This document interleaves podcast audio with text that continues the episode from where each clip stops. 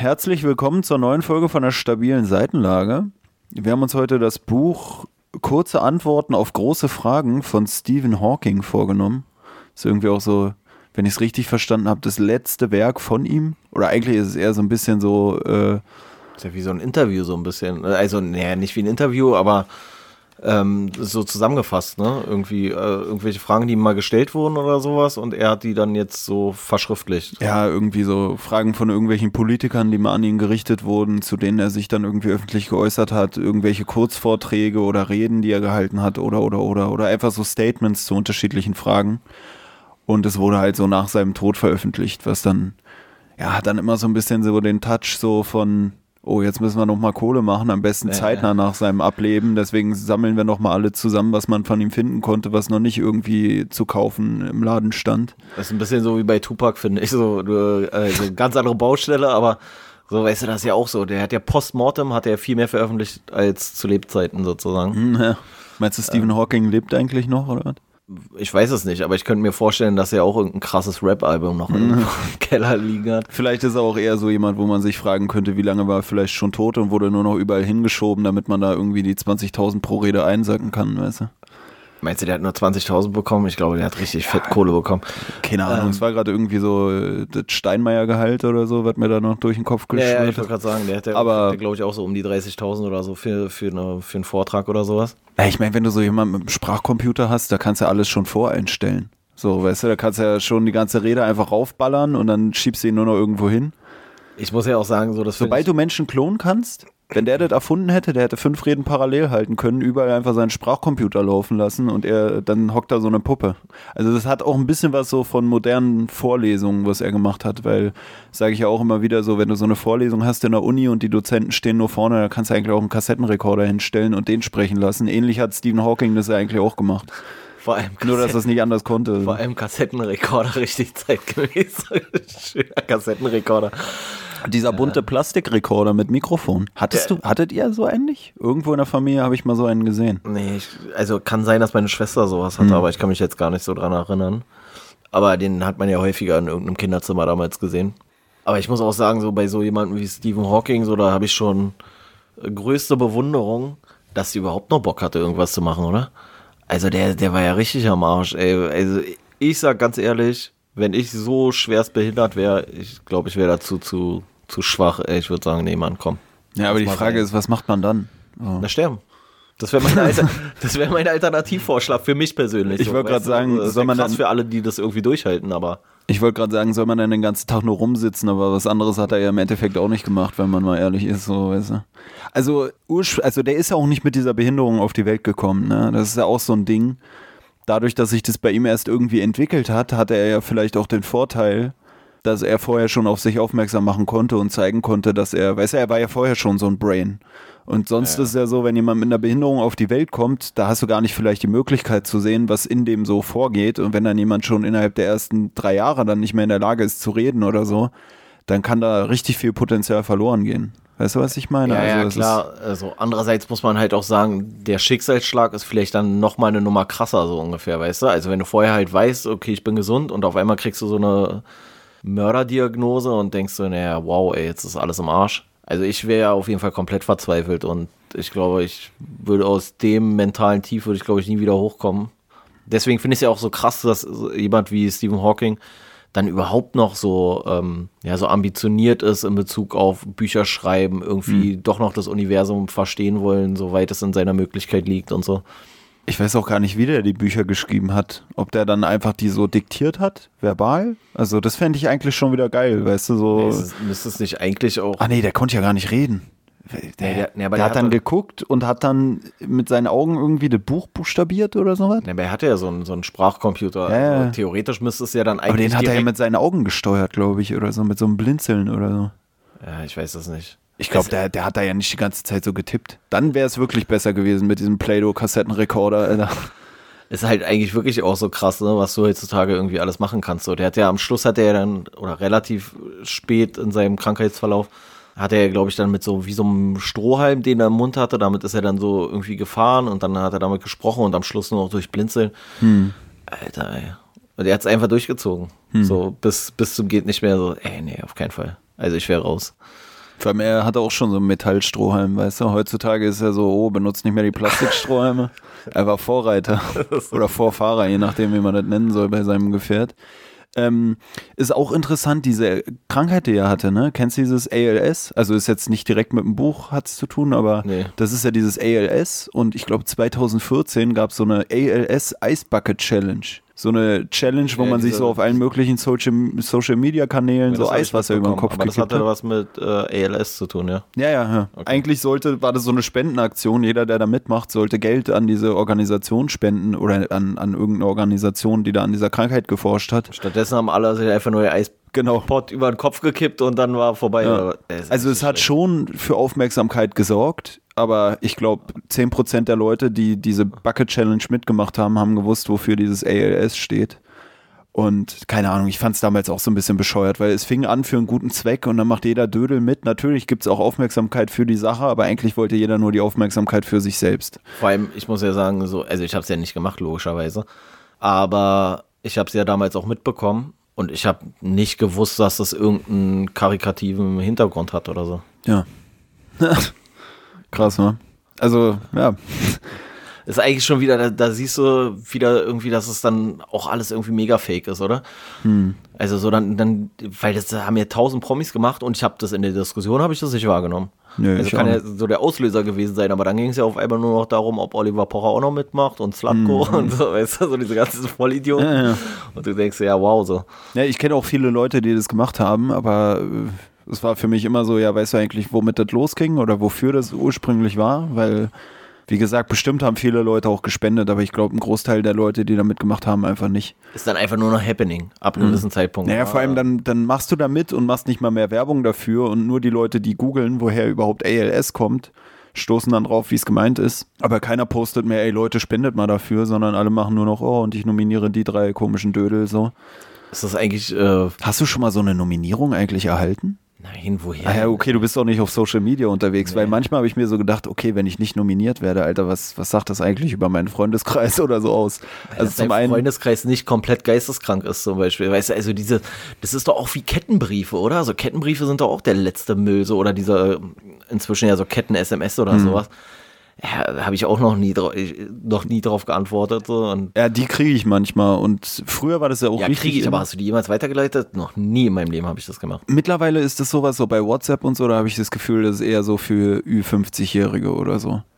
Diese ganzen, oh, passt auf, da ist das und das im Umlauf und bla und so ein Käse, das wird oft von Älteren weitergeleitet. Was es früher gab, als ich so mit WhatsApp angefangen habe, ich weiß nicht, ob es das auch schon bei, bei MSN oder so damals gab, waren so eine komischen Dinger, ja, schick mir einen Emoji zurück und dann schickst du einen zurück und dann wird dir so eine Liste geschickt mit unterschiedlichen Aufgaben, die man zu erfüllen hat, wenn man einen bestimmten Emoji geschickt hat. Und da fand ich halt immer so geil, derjenige, der dir das zuschickt, der kann ja je nachdem, was er will, was du machst, einfach äh, in der zweiten Datei sozusagen das austauschen, weißt du? Schickt er dir so die Liste an Emojis, du schickst den Pfirsich zurück und dann äh, sagt er, ah, bei Pfirsich musst du mir ein Pimmelbild schicken oder so ein Käse, weißt du? Also da kannst du ja machen, worauf du Bock hast. Nee, ich, so kenne ich das gar nicht. Ähm, ich kenne das immer eher durch dieser, dieser andere Quatsch, weißt du, so, ja, leite diese äh, SMS oder diese WhatsApp, leite die an zehn Leute weiter, ansonsten wird ein, wirst du irgend, wird dir irgendwas Schlimmes widerfahren oder sowas. Und das finde ich schon mega, mega lame, so, weißt du, also wo ich immer so dachte, so, ja, dann sollen sie mal kommen jetzt hier, soll mal Schicksal kommen, so, weißt du, ich leite das gar nicht weiter. Komme ich mir auch viel zu dumm bei vor. Vor allem das Schlimmste, was passieren kann, ist, dass du durchs ganze Weiterleiten immer wieder so eine Scheiße kriegst, weil alle denken, okay, er macht da ja mit bei so einem Müll, weißt Ja, du? ja, nee, auf keinen Fall. Ey. Frage ich mich auch wieder, konnte Hawking eigentlich mit seinem komischen Computer Smileys oder so machen, so Emojis? Meinst du, er- meinst du, er hat regelmäßig die Aubergine verschickt? Ja, oder, Äh. ja, oder halt den Pfirsich oder so. Ich frage mich halt sowieso mal so bei diesen Leuten, die so eine, so eine Überbrain sind, was bei denen vielleicht irgendwie so eine, so eine Anwandlung ist, wo die halt auch so richtig albern sind oder sowas, weißt du? Also ich kann mir jetzt gar nicht vorstellen, so dass, dass Na, bei mir ist Stephen es schon. Hawking so in seinem Rollstuhl sitzt, öffne Pornhub, so weißt du so, dann ja, also kann er ja auch, glaube ich, nicht mehr so, aber also da kann er ja nicht mehr viel, viel agieren, so, aber so vom Prinzip her, so dass sie irgendwas oder oder dass er irgendwie so einen richtig bescheuerten Film gesehen hat, so. Weißt du, also war Hm. Stephen Hawking so Matrix-Fan oder sowas? Oder so Terence Hill und Bud Spencer-Fan oder sowas? Kann weiß ich mir nicht, gar nicht hm. vorstellen. Meinst du, er hat Star Wars geguckt? Meinst du, er fand's gut? Meinst du, er hat sich eher mit äh, R2D2 identifiziert als mit Obi-Wan Kenobi oder sowas eigentlich? Naja, weiß ich nicht. da finde ich das auch nicht so freundlich. ja, ich weiß auch nicht. Nee, aber so, weißt du, das ist äh, so irgendwelche Sachen, die so gar nicht zu ihm passen. So, ey, irgendein, irgendein so eine richtige. Eine gut aussehende so, Frau, oder? So ein richtig, ja. Ich weiß nicht mal, wie seine Frau aussah. Ich weiß auch nicht, wie seine Frau aussah. Ich, ich glaube, der kannte die schon, bevor er da seine Krankheit bekommen kannte hat. er auch. Das habe ich auch irgendwie, äh, weil ich habe ganz kurz mal geguckt so und Hm. ähm, oder er hatte die kennengelernt, als er die Diagnose schon hatte, aber noch nicht so krank war. Das weiß ich nicht mehr genau. Aber auf jeden Fall kannte er die Frau schon, bevor er irgendwie da Hm, so im Rollstuhl saß oder so. Ist auch jemand, den ich ja nur so wahrgenommen habe, glaube ich. Also ich weiß nicht, ob ich irgendwann, also außer jetzt mal in einer Dokumentation oder sowas, aber ich glaube, solange ich irgendwie äh, irgendwelche Ausschnitt oder sowas von Stephen Hawking gesehen habe, äh, kenne ich, dass er im Rollstuhl sitzt. Ne, ich finde es auch crazy, weil irgendwie passt es auch zu seiner ganzen Sache so. Weißt du, bei, bei so jemandem, der irgendwie im, im keine Ahnung, was BMW-Werk da an Motorrädern rumschraubt, da würde es nicht so passen, wenn er dann da auf einmal mit so einem Rollstuhl kommt und voll der Cybertyp ist, weißt du? Ja, Also er, ich- er, er ist ein bisschen, er ist ein bisschen, ähm, wie, wie heißt der denn? Äh, Xavier. Ja, äh, ich kenn's, Ähm, ich kenne die Wie heißt der denn jetzt mit Nachnamen? X-Men-Scheiße da irgendwie, oder? Charles Xavier? Ich, ich Äh, kenne? X-Men Ja. nicht wirklich, aber ich weiß, wen du meinst. Irgendwie. Und er hat ein bisschen was davon immer, oder? So dieses so mega Hightech, irgendwie Nee, alles um ihn rum. Ich kenne den Film nicht, aber ich kenne die Person halt so oder diese, diese Figur. Aber wie gesagt, ist halt auch so, ich denke mal, dadurch, dass er selber auch so ein Naturwissenschafts- und Technikfreak war oder Physiker halt irgendwie, konnte er halt auch selber dazu beitragen, dass sein komischer Rollstuhl da weiterentwickelt wurde und so, weißt du? Und wenn du dann Freunde hast, die da in der Universität auch irgendeinen Technikkram machen, so, die da irgendwie, keine Ahnung, was das Hubble-Teleskop äh, digitalisieren, keine Ahnung, was man da machen kann, weißt du, dann, dann, dann kann es auch mal sein, dass die da irgendwie sagen, ey, wir basteln dir mal so einen Strohhalm an deinen Rollstuhl, weißt du? Nee, ich weiß jetzt auch gar nicht, ob es nicht vielleicht sogar so ist, dass wenn du jetzt so eingeschränkt bist körperlich, ob es da nicht wenigstens noch ein Segen ist, wenn du so geistig so frei bist. Weißt du, was ich meine? Also er ist zwar an den Rollstuhl gefesselt so, aber dafür kann er mit seinem, mit seinem Kopf irgendwie, ist er viel agiler als Hm. 99 Prozent der anderen Menschen. Ob das dir so ein bisschen, ob das vielleicht so ein bisschen das kompensiert so. Weißt du, wenn du jetzt so ein richtiger Vollidiot bist, der den ganzen Tag nur Sport macht und dann passiert dir sowas und du hast gar nichts, womit du das irgendwie kompensieren kannst, dann ist vielleicht noch schlimmer so. Na, du hast ja nach deiner Beinverletzung angefangen zu lesen. Also. Ja, aber ich bin trotzdem Idiot geblieben. So, Ja, was anderes wollte ich auch nicht sagen, aber du hast immerhin versucht, das irgendwie zu kompensieren. Also was ich auch interessant finde, ist, dass ich bei mir auf meiner alten Arbeit auch ein, das war an so einer Hochschule und da gab es einen Dozenten, der hatte auch irgendwie so eine Hautkrankheit oder so, die so ein bisschen, glaube ich, ihm auch unangenehm war. Und der hatte einen Zwillingsbruder und der Zwillingsbruder hatte ganz normal eine Familie und alles und er nicht. Und ich fand es immer mega interessant, weil ich mir dachte, okay, bei dem, also bei Hawking war es ja jetzt vorher schon so, dass er so ein Crack war. Und bei dem konnte ich mir halt vorstellen, dass wenn du dann jetzt irgendwie schon um die 60 Jahre alt bist, dass du dann in der Schule und so so gemobbt wurdest, dass du dann vielleicht gar nicht so viel dich draußen aufgehalten hast und dann einfach wirklich dir irgendwas anderes gesucht hast, wo du dein Potenzial irgendwie reinstecken kannst, weißt du, dass er dann bei Hawking weiß man ja auch nicht, ist er dann so durch die Krankheit, okay, jetzt mache ich erst recht Forschung, weil was soll ich machen so? Man, keine Ahnung, was, weiß nicht, ob der Federball gespielt hat oder so, das konnte er dann an den Nagel hängen. Und äh, so ähnlich war es, glaube ich, auch bei diesem Typen, den ich da kenne, weißt du, dass der so einen Zwillingsbruder hat und beide führen so komplett unterschiedliche Leben. Ich find's aber richtig bitter. Also bei so Sachen merkst du halt wirklich, da können auch alle so immer irgendwas erzählen von Inklusion und bla bla bla. Aber ich glaube, im Endeffekt passiert's nicht. Weißt du so, also, ja, wenn, wenn der jetzt in seinem Freundeskreis da die Leute alle von Stephen Hawking beispielsweise jetzt gesund waren, naja, dann wird den keiner mehr angerufen haben und gesagt haben, so, naja, kannst ja trotzdem mit zum Fußball kommen oder sowas. Weißt Na, du? ich So, hab guckst auch- halt zu. Also ich glaube, es ist ja auch dann schnell so, ein, so eine Sache, dass du sagst, ich will ihm jetzt ja damit nicht irgendwie äh, zu nahe treten oder irgendwie sowas so und dann Hm. vergisst du die Leute einfach, weißt du? Also ich glaube, das ist echt schon richtig bitter und es gibt einfach so bestimmte Sachen, die werden dich einfach schon langfristig isolieren so. Und Stephen Hawking hatte jetzt wahrscheinlich noch einfach mega Glück, dass er halt einfach so ein Brain war, dass alle irgendwie trotzdem mit ihm reden wollten. Aber ansonsten, weißt du, was wäre gewesen, wenn er vorher Maurer gewesen wäre oder sowas? Weißt du, dann wäre Ja, er wahrscheinlich meine einfach ja. komplett vereinsamt so und äh, auch hätte wahrscheinlich auch, wie du schon sagst, gar nicht diese diese ganzen technischen Mittel bekommen, weil es keine Sau interessiert, ob ein Maurer äh, irgendwas, ob der reden kann oder nicht, so, weißt du, weil dem will auch keiner zuhören, wenn er es kann, so ungefähr. Da hat man den im Zweifelsfall sogar einfach nur für einen Idioten gehalten, ne? So. Auch wenn er ein Brain gewesen wäre und dann hätte er die Mittel nicht gehabt und so, dann hätte niemand das so richtig auf dem Schirm gehabt. Weißt du, also wenn der Hawking, wenn ihm das früher passiert wäre oder wenn der von Anfang an nicht hätte reden können oder so, ne? Wie gesagt. Ich, ich weiß es jetzt auch gar nicht genau. Aber so in der Wahrnehmung würde ich schon sagen, ist äh, Stephen Hawking so der größte Geist oder das größte Genie, was so in meiner Gegenwart existiert hat, oder? Also dem man zumindest so zuspricht, so der so äh, mega äh, Genius ist.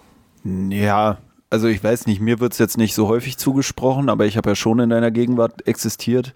Aber da ist natürlich wieder das Ding, hat man ja eben schon gesagt, dass du vielleicht gar nicht so die Möglichkeit hast, das so zu überblicken, wer ist jetzt das Genius und wer nicht, weißt du? Also das ist jetzt genau das Gegenteil von dem, Typen mit irgendwie, der in der, in der Autowerkstatt arbeitet, der in der Autowerkstatt arbeitet und dann diese ALS-Geschichte bekommt, ist halt, wenn der Typ, wenn das Genie. Stört sich eigentlich, wenn ich dich noch ein bisschen weiterreden lasse und mir in der Zeit irgendwie eine Pizza hole draußen oder irgendwie so? Nee, alles gut. Weil Aber nichts Gutes bei raus gerade. Ich wollte nur sagen, weil wenn, wenn, wenn der Physiker dann da sein ALS kriegt und davor hat er den, den, den komischen Autoschrauber da kennengelernt, ist halt die Frage, hat der Autoschrauber, bevor diese ALS-Erkrankung losging, überhaupt die Fähigkeit gehabt, einschätzen einschätzen zu können, was für ein Genie der Hawking ist. Und das war jetzt einfach nur so diese Metapher auf, du bist der Autoschrauber, ich bin der Hawking. Theoretisch, theoretisch. Du bist auf jeden Fall sowas von kein Hawking, ey. Du bist, du bist ein richtiger Scheißvogel, ey. Okay. Ähm, nee, aber also so in meiner Wahrnehmung ist es auf jeden Fall immer einer von diesen äh, Mega-Brains, die immer wieder genannt werden. Und mhm. ich, also ich würde schon so ein bisschen, würde ich schon denken, so ein bisschen der Einstein unserer Zeit von dem medialen Interesse auch. Aber ich weiß halt auch nicht, äh, wie viel Interesse durch die Krankheit nochmal zusätzlich, was du auch gerade meintest. Also mhm. dann verstärkt es das Interesse vielleicht nochmal zusätzlich. Ja, wollte ich auch schon sagen, ist irgendwie so dieses Alleinstellungsmerkmal oder so. Dieser Wissenschaftler im Rollstuhl. Selling Point. Der ist ja wirklich so. Ja, ja. Weißt du, also ich habe. Ja, er bleibt im Gedächtnis halt einfach auch, ne? Und dann, und dann sagt man so, ey, was treibt jemanden wie den vielleicht an? Außer die äh, elektrische Funktionsweise seines Stuhls. So, und dann hört man vielleicht erst recht hin, merkt, okay, krass. Also da, die Leute können halt auch leichter vielleicht damit connecten, wenn du so eine, so eine tragische Geschichte hast. So. Das siehst du ja auch hier bei diesen ganzen bescheuerten ähm, irgendwelche Castingshows oder sowas. Da sind dann ja auch immer irgendwelche Kandidaten, wo dann irgendeine dramatische Familiengeschichte irgendwie aufgetischt wird, damit die Leute im Gedächtnis bleiben mhm. und damit die Leute das auf einmal noch viel krass. Was? Wirklich? Seine Mutter ist gestorben und er kann trotzdem so gut singen so? Und du denkst so, ja, was soll, hat auch das eine mit dem mhm. anderen zu tun? Ja, er ist halt so ein, so ein bisschen so ein Charakter, ne? Wenn du jetzt irgendwie sagen würdest, wir machen jetzt alle großen Wissenschaftler der Welt äh, als Actionfiguren oder so, weißt du, dann der würde sich, glaube ich, gut verkaufen, einfach weil er nochmal anders wäre. Weißt du, Einstein ist auch so, ja, den hat jeder schon mal gesehen, hat einen interessanten Bart, so Aber den Einstein kauft man auch. ist eher so der verrückte Professor-Typ. Hm. Und Stephen Hawking ist so ein bisschen der Superbösewicht. Weißt ja. du, der so von der Welt irgendwie äh, therapiert wurde und irgendwie schlecht behandelt wurde und jetzt rächt er sich und will zeigen, so, ey, ich kann. Ich wollte eigentlich auch schon sagen, für mich hat er auch so ein bisschen so ein Bösewicht-Vibe irgendwie, weil es passt halt einfach, weißt du, so bei James Bond, der braucht immer, du brauchst immer irgendwas Besonderes. Entweder hast du diesen Goldfinger oder so einen Typen mit einem Colt oder du hast halt einen Typen, der mit einem Rollstuhl rumfährt und einen Strohhalm aus Metall irgendwie im ja, Mundwinkel hängt. Weil es so schwer dann nur noch ab einem gewissen Zeitpunkt greifbar ist. Also zu einem gewissen Zeitpunkt hatte er ja auch schon so gut wie keine Mimik mehr und so weiter und so fort. So. Hm. Also es ist so ein bisschen. Der Unberechenbare so. Ja, und, und, und auf einmal macht er verrückte Sachen mit seinem, mit seinem Rollstuhl. Weißt du? du denkst so, ey, trinkt er jetzt die Cola aus oder in Wirklichkeit schreibt er auf seinem Laptop irgendwas? Weißt? Eigentlich plant er die Weltherrschaft. Weißt du, ist so dieses typische, es gibt's auch manchmal, dass du in irgendeinem Film dann so jemanden hast, der nur so an seinem, an seinem Plastikbecher schlürft, so. Weißt du, und so ähnlich ist bei ihm auch, aber eigentlich keiner merkt, dass er gerade irgendwie da so die, die komische Weltformel oder sowas äh, niederschreibt, während er da an seinem Strohhalm rum. Und keiner nimmt ihn ernst. Weißt du, er könnte halt wirklich auch im Starbucks sitzen und keiner würde ihn ernst nehmen. So, also keiner hätte Schiss vor ihm oder sowas, weil er wirkt so mega gebrechlich und in Wirklichkeit befehligt er irgendwie in seinem Home-Labor irgendwelche krassen Roboter, die da so ein Atom, äh, so eine Atombombe bauen oder sowas. Vor allem dann hat er so zwei Strohhalme auch noch im Mund, weißt du? Einen vom Starbucks-Becher und den anderen von seinem. Meinst du eigentlich wirklich, der ist dann zu Starbucks gegangen, weil es besser zu seinem Image passt so? Ich überlege vor allem gerade so bei Starbucks, schreiben sie doch immer den Namen rauf. Meinst du, das hat nicht so lange gedauert und sie haben einfach, sie haben einfach nur Strohhalm raufgeschrieben oder so? Hä, wieso? Steven? Naja, aber wenn er da erstmal anfängt mit, mit seinem komischen Computer da ah, ich glaube, das geht schon schnell, Zeichen zu geben, ja, keine Ahnung. Aber die hätten ihn ja auch erkannt. Das Thema hatten wir ja schon, weißt du, wenn dann irgendwie. Ist die Frage, ob sie bei ihm überhaupt einen Namen wissen wollten, weil den vergessen sie ja nicht. Na, ich meine, stell dir mal vor, Sigmund. Freud geht zu Starbucks, keiner würde oder hätte ihn erkannt. So, bei Stephen Hawking, da weiß doch jeder, ah, guck mal, da kommt er schon wieder. Also ich glaube, der durchschnittliche Mitarbeiter bei Starbucks kennt sich nicht mit Stephen Hawking aus, oder?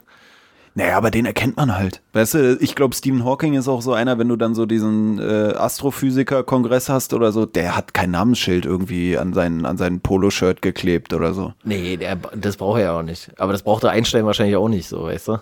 Ja, das meine ich ja. Aber deswegen meinte ich ja auch, wenn du dann so Actionfiguren hast, weißt du, Einstein würde sich gut verkaufen, so bei Wissenschaftlerfiguren. Stephen Hawking auch, weil Stephen Hawking hat doch schon wieder geile Gadgets dabei, weißt du, das war ja bei Actionfiguren immer so ein entscheidender Faktor. Und dann so Leute wie, keine Ahnung, Aristoteles oder so, weißt du, irgendwelche Typen, die dann so ein bisschen so beduinenmäßigere Klamotten oder so haben und vielleicht noch irgendwie einen, einen geilen Stab oder einen Speer oder so. Aber weißt du, was ich auch schon wieder mega witzig gefunden hätte, wenn Stephen Hawking, wenn er ein bisschen mehr Humor gehabt hätte, dann hätte er seinen Rollstuhl noch krasser gepimpt. Weißt du, dass er so mit seinem Rollstuhl einfach so 60 km/h fahren kann oder sowas oder so mit Unterbodenbeleuchtung oder irgendwelche, so eine krasse Soundanlage oder sowas. Weißt du, dass wenn er so irgendwo reinkommt in so einen Saal, dann, dann macht er hier so wie bei Darth Vader so eine, die, die komische Musik da von Star Wars oder sowas.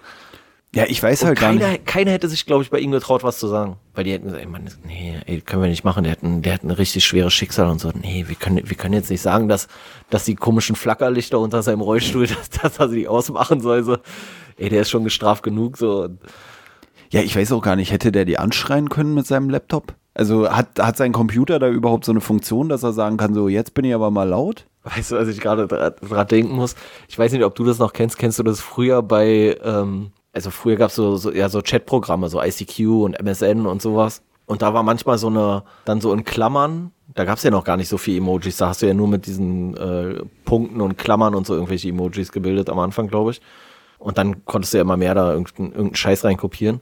Aber da gab es auch immer so Sternchen und dann hast du dahinter irgendwas geschrieben, was du sozusagen tust im übertragenen Sinne. So Hust, Hust oder so. Ja, ja, genau.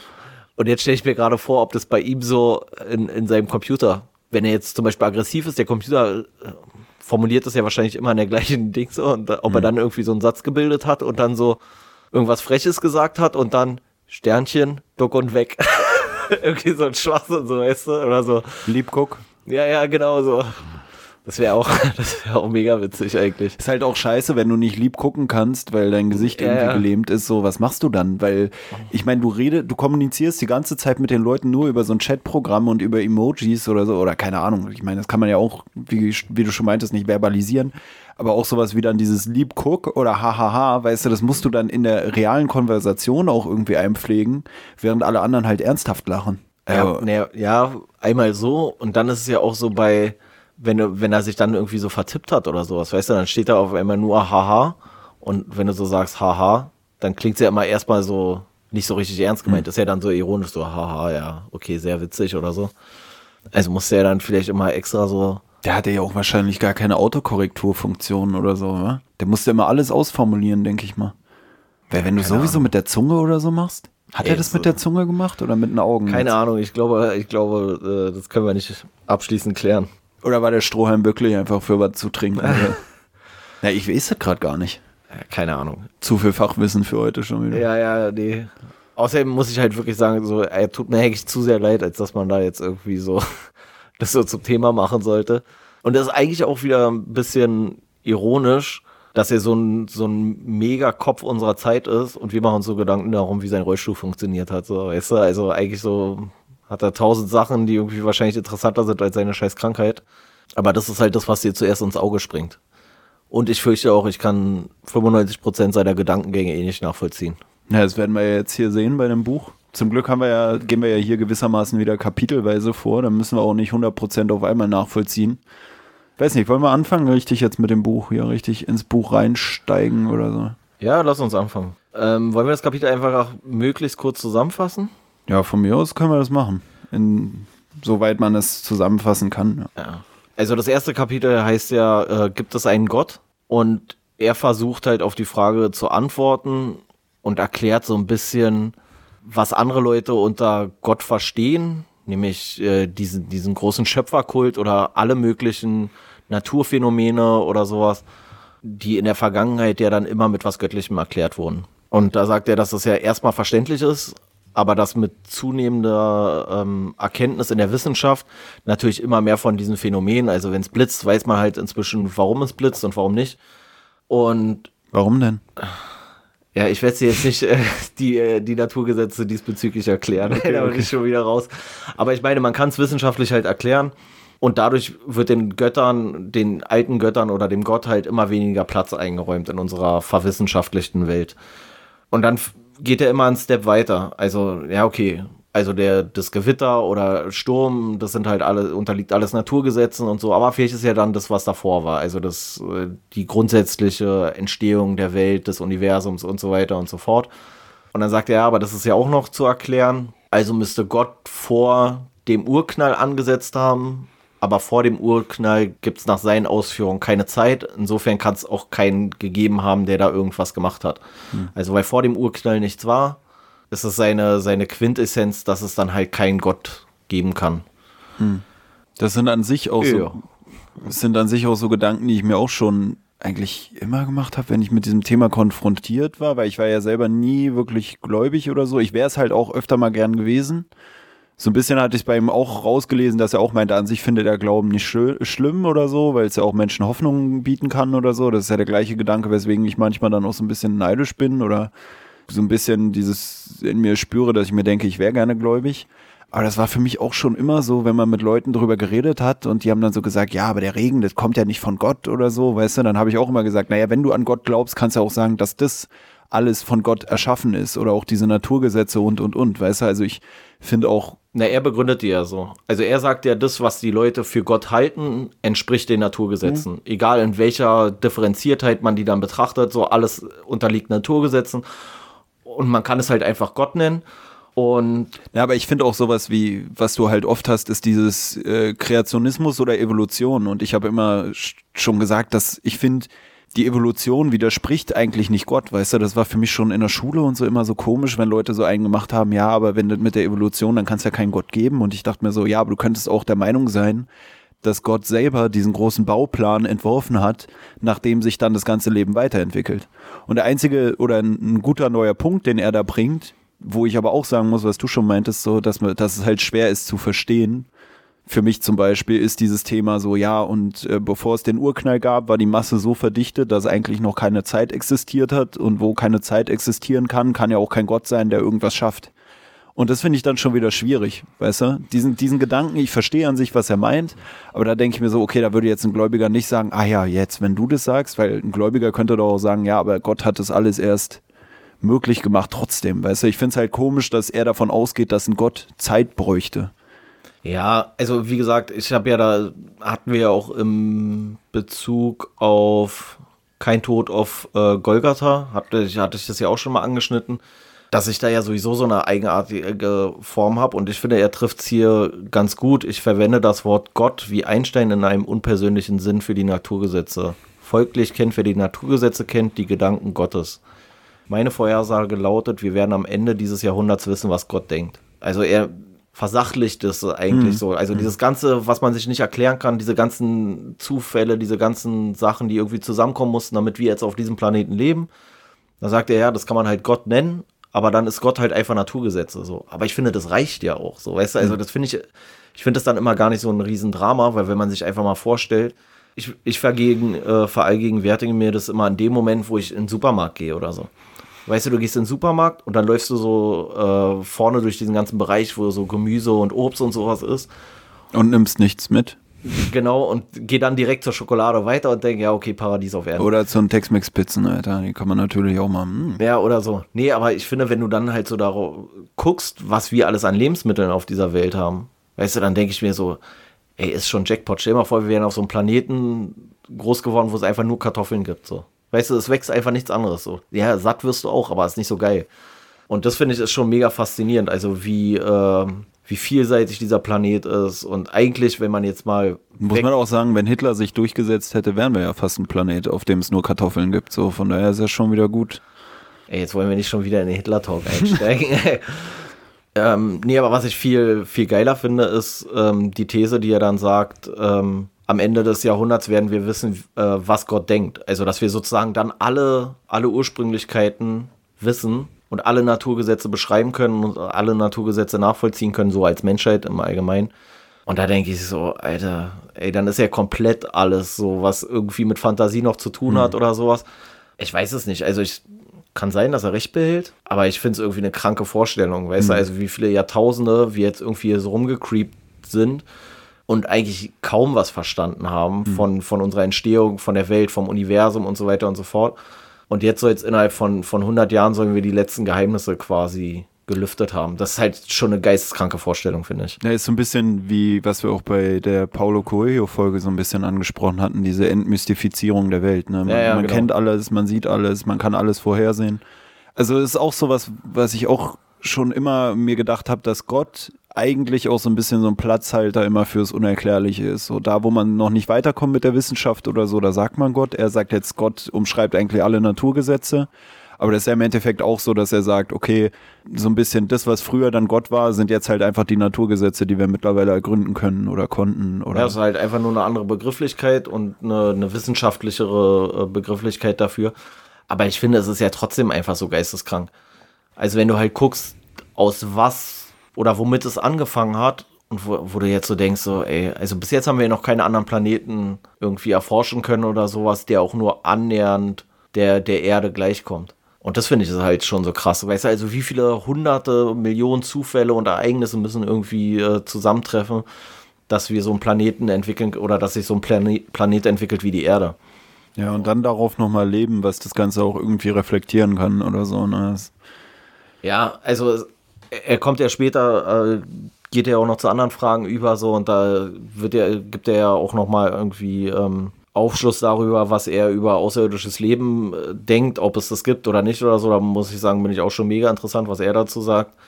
Also ich finde, das ist immer, wenn man sich halt einfach bewusst macht, was hier auf der Erde los ist, so dann ist es eigentlich mega faszinierend. Also wie viele Tiere, Pflanzen und so weiter und so fort. So. Also eigentlich ist ja schon, könnte man jetzt so ein bisschen pathetisch formulieren, so wie die Erde an sich ist, jetzt mal unabhängig von, von dem menschlichen Einfluss und irgendwelchen Umweltzerstörungen oder irgendwie sowas, ist die Erde schon eigentlich ein mehr oder weniger paradiesischer Ort, so rein objektiv hm. oder rein visuell zumindest. Und dann gibt es vielleicht doch einen Gott. Hm. Weißt du, also wenn es das Paradies sozusagen gibt, mehr oder weniger, so dann gibt es vielleicht auch einen Gott. Naja, auch, auch sowas wie Kunst oder Wissenschaft selbst. Ne? Auch interessant, so man ergründet so diese Ur Ursache-Wirkungsprinzipien. Und ähm, das oder dass der Mensch das macht oder dass der Mensch dann sich so eine Erklärung wie Gott sucht, hängt ja auch damit zusammen, dass der Mensch überhaupt in der Lage ist, irgendwie diese ganze Ursache-Wirkungsgeschichte so ein bisschen zu verstehen, weißt du? Dass man so sagt, irgendwas muss ja die Ursache sein. Und es gibt so andere Lebewesen so, die, die checken das einfach gar nicht, die leben einfach vor sich hin, irgendwas passiert und, und äh, sie, sie sind einfach mit im Flow und machen sich gar nicht so die Gedanken, was könnte die Ursache sein. Und irgendwann war der Mensch halt in der Lage, so diese Zusammenhänge zu erkennen und musste dann für Sachen, die man gar nicht erklären konnte oder wo der Zusammenhang nicht so leicht ersichtlich ist, sich dann irgend so ein, so ein Quatsch ausdenken. Oder ich will jetzt nicht Quatsch sagen. Ich habe jetzt Quatsch gesagt, aber. ja, nee, ich, ich finde, steht ja erstmal jedem frei so und. Äh, ja, wie gesagt, ich fände es sogar schön. Ich finde, es sind ja schöne Vorstellungen. Aber nee, gerade durch diese Entmystifizierung und so und durch diesen Zugang zur Wissenschaft und so kann man sich so viel Kram reinziehen. Ich meine, genau dieses, was du ja eigentlich auch schon gesagt hast wir lesen dieses Kein Tod auf Golgatha und danach denkt man sich so, man, ey, eigentlich zerstört es einem das nur noch mehr und es könnte sogar anderen Leuten noch ihren, ihren bisherigen Glauben ein bisschen nehmen oder so oder stören. Was ich mich jetzt gerade, was ich mich jetzt gerade frage, wenn du guckst in der Vergangenheit, hat man sich ja diese ganzen Naturschauspiele und Naturgesetze mit irgendeiner göttlichen Einflussnahme erklärt. Also, weiß ich nicht, der Tor, der irgendwelche Donner erzeugt oder Blitze oder Zeus, der Blitze wirft oder was weiß ich was. Und jetzt überlege ich gerade so, ob man, das hat man ja gemacht, weil man die Wissenschaft nicht hatte und ob die Wissenschaft nicht auch sozusagen die, die Suche nach Gott ist eigentlich. Weißt du, also wenn du, wenn du weiter fortschreiten kannst, also wenn du auf den höchsten Berg kommst, wenn du in den Himmel kommst, dann müsstest du ja eigentlich so mehr oder weniger Gott näher kommen. Also müsstest du ihn ja dann finden, so in dieser. Du meinst, dass die Wissenschaft so ein, so ein Nebenprodukt äh, war? Genau. Produkt von der Ergründung der, der Schöpfung Gottes oder sowas. Genau, also so das Vehikel, um die, um die Schöpfung Gottes zu verstehen. Hm. Und in dem Moment, wo du das verstehst, stellst du fest, dass es dann Gott vielleicht nicht gibt. Weißt du, ja. was ich meine? Nee, ich meine, das ist ja jetzt so ein interessanter Gedanke, finde ich, dass es halt eigentlich vielleicht eher so ist, so, guck mal, ich werde euch beweisen, dass es Gott gibt, weil wenn wir jetzt da die Wissenschaft vorantreiben, dann werden wir irgendwann sehen, irgendwas muss ja göttlich sein. Und je weiter wir kommen, desto mehr entfernen wir uns eigentlich von dem ursprünglichen Ziel und das bekommt so eine Eigendynamik. Na, so jemand wie ähm, Harald Lesch zum Beispiel, der ist ja auch, soweit ich weiß, christlich. Naja. Und der macht ja im Endeffekt ähnliche Sachen wie die, hier der Hawking, weißt du? Und für mich war immer, okay, der kann halt auch sich nicht erklären, was vor dem Urknall war. Wenn man hier aber dieses Buch liest von dem Hawking, der bringt da schon so Erkenntnisse mit dieser ganzen verdichteten Masse und äh, wo keine Zeit ist, kann auch kein Gott existiert haben oder kein Gott eine Zeit haben, was zu erschaffen oder so. Das waren so neue Aussagen, die ich so vorher noch nicht kannte.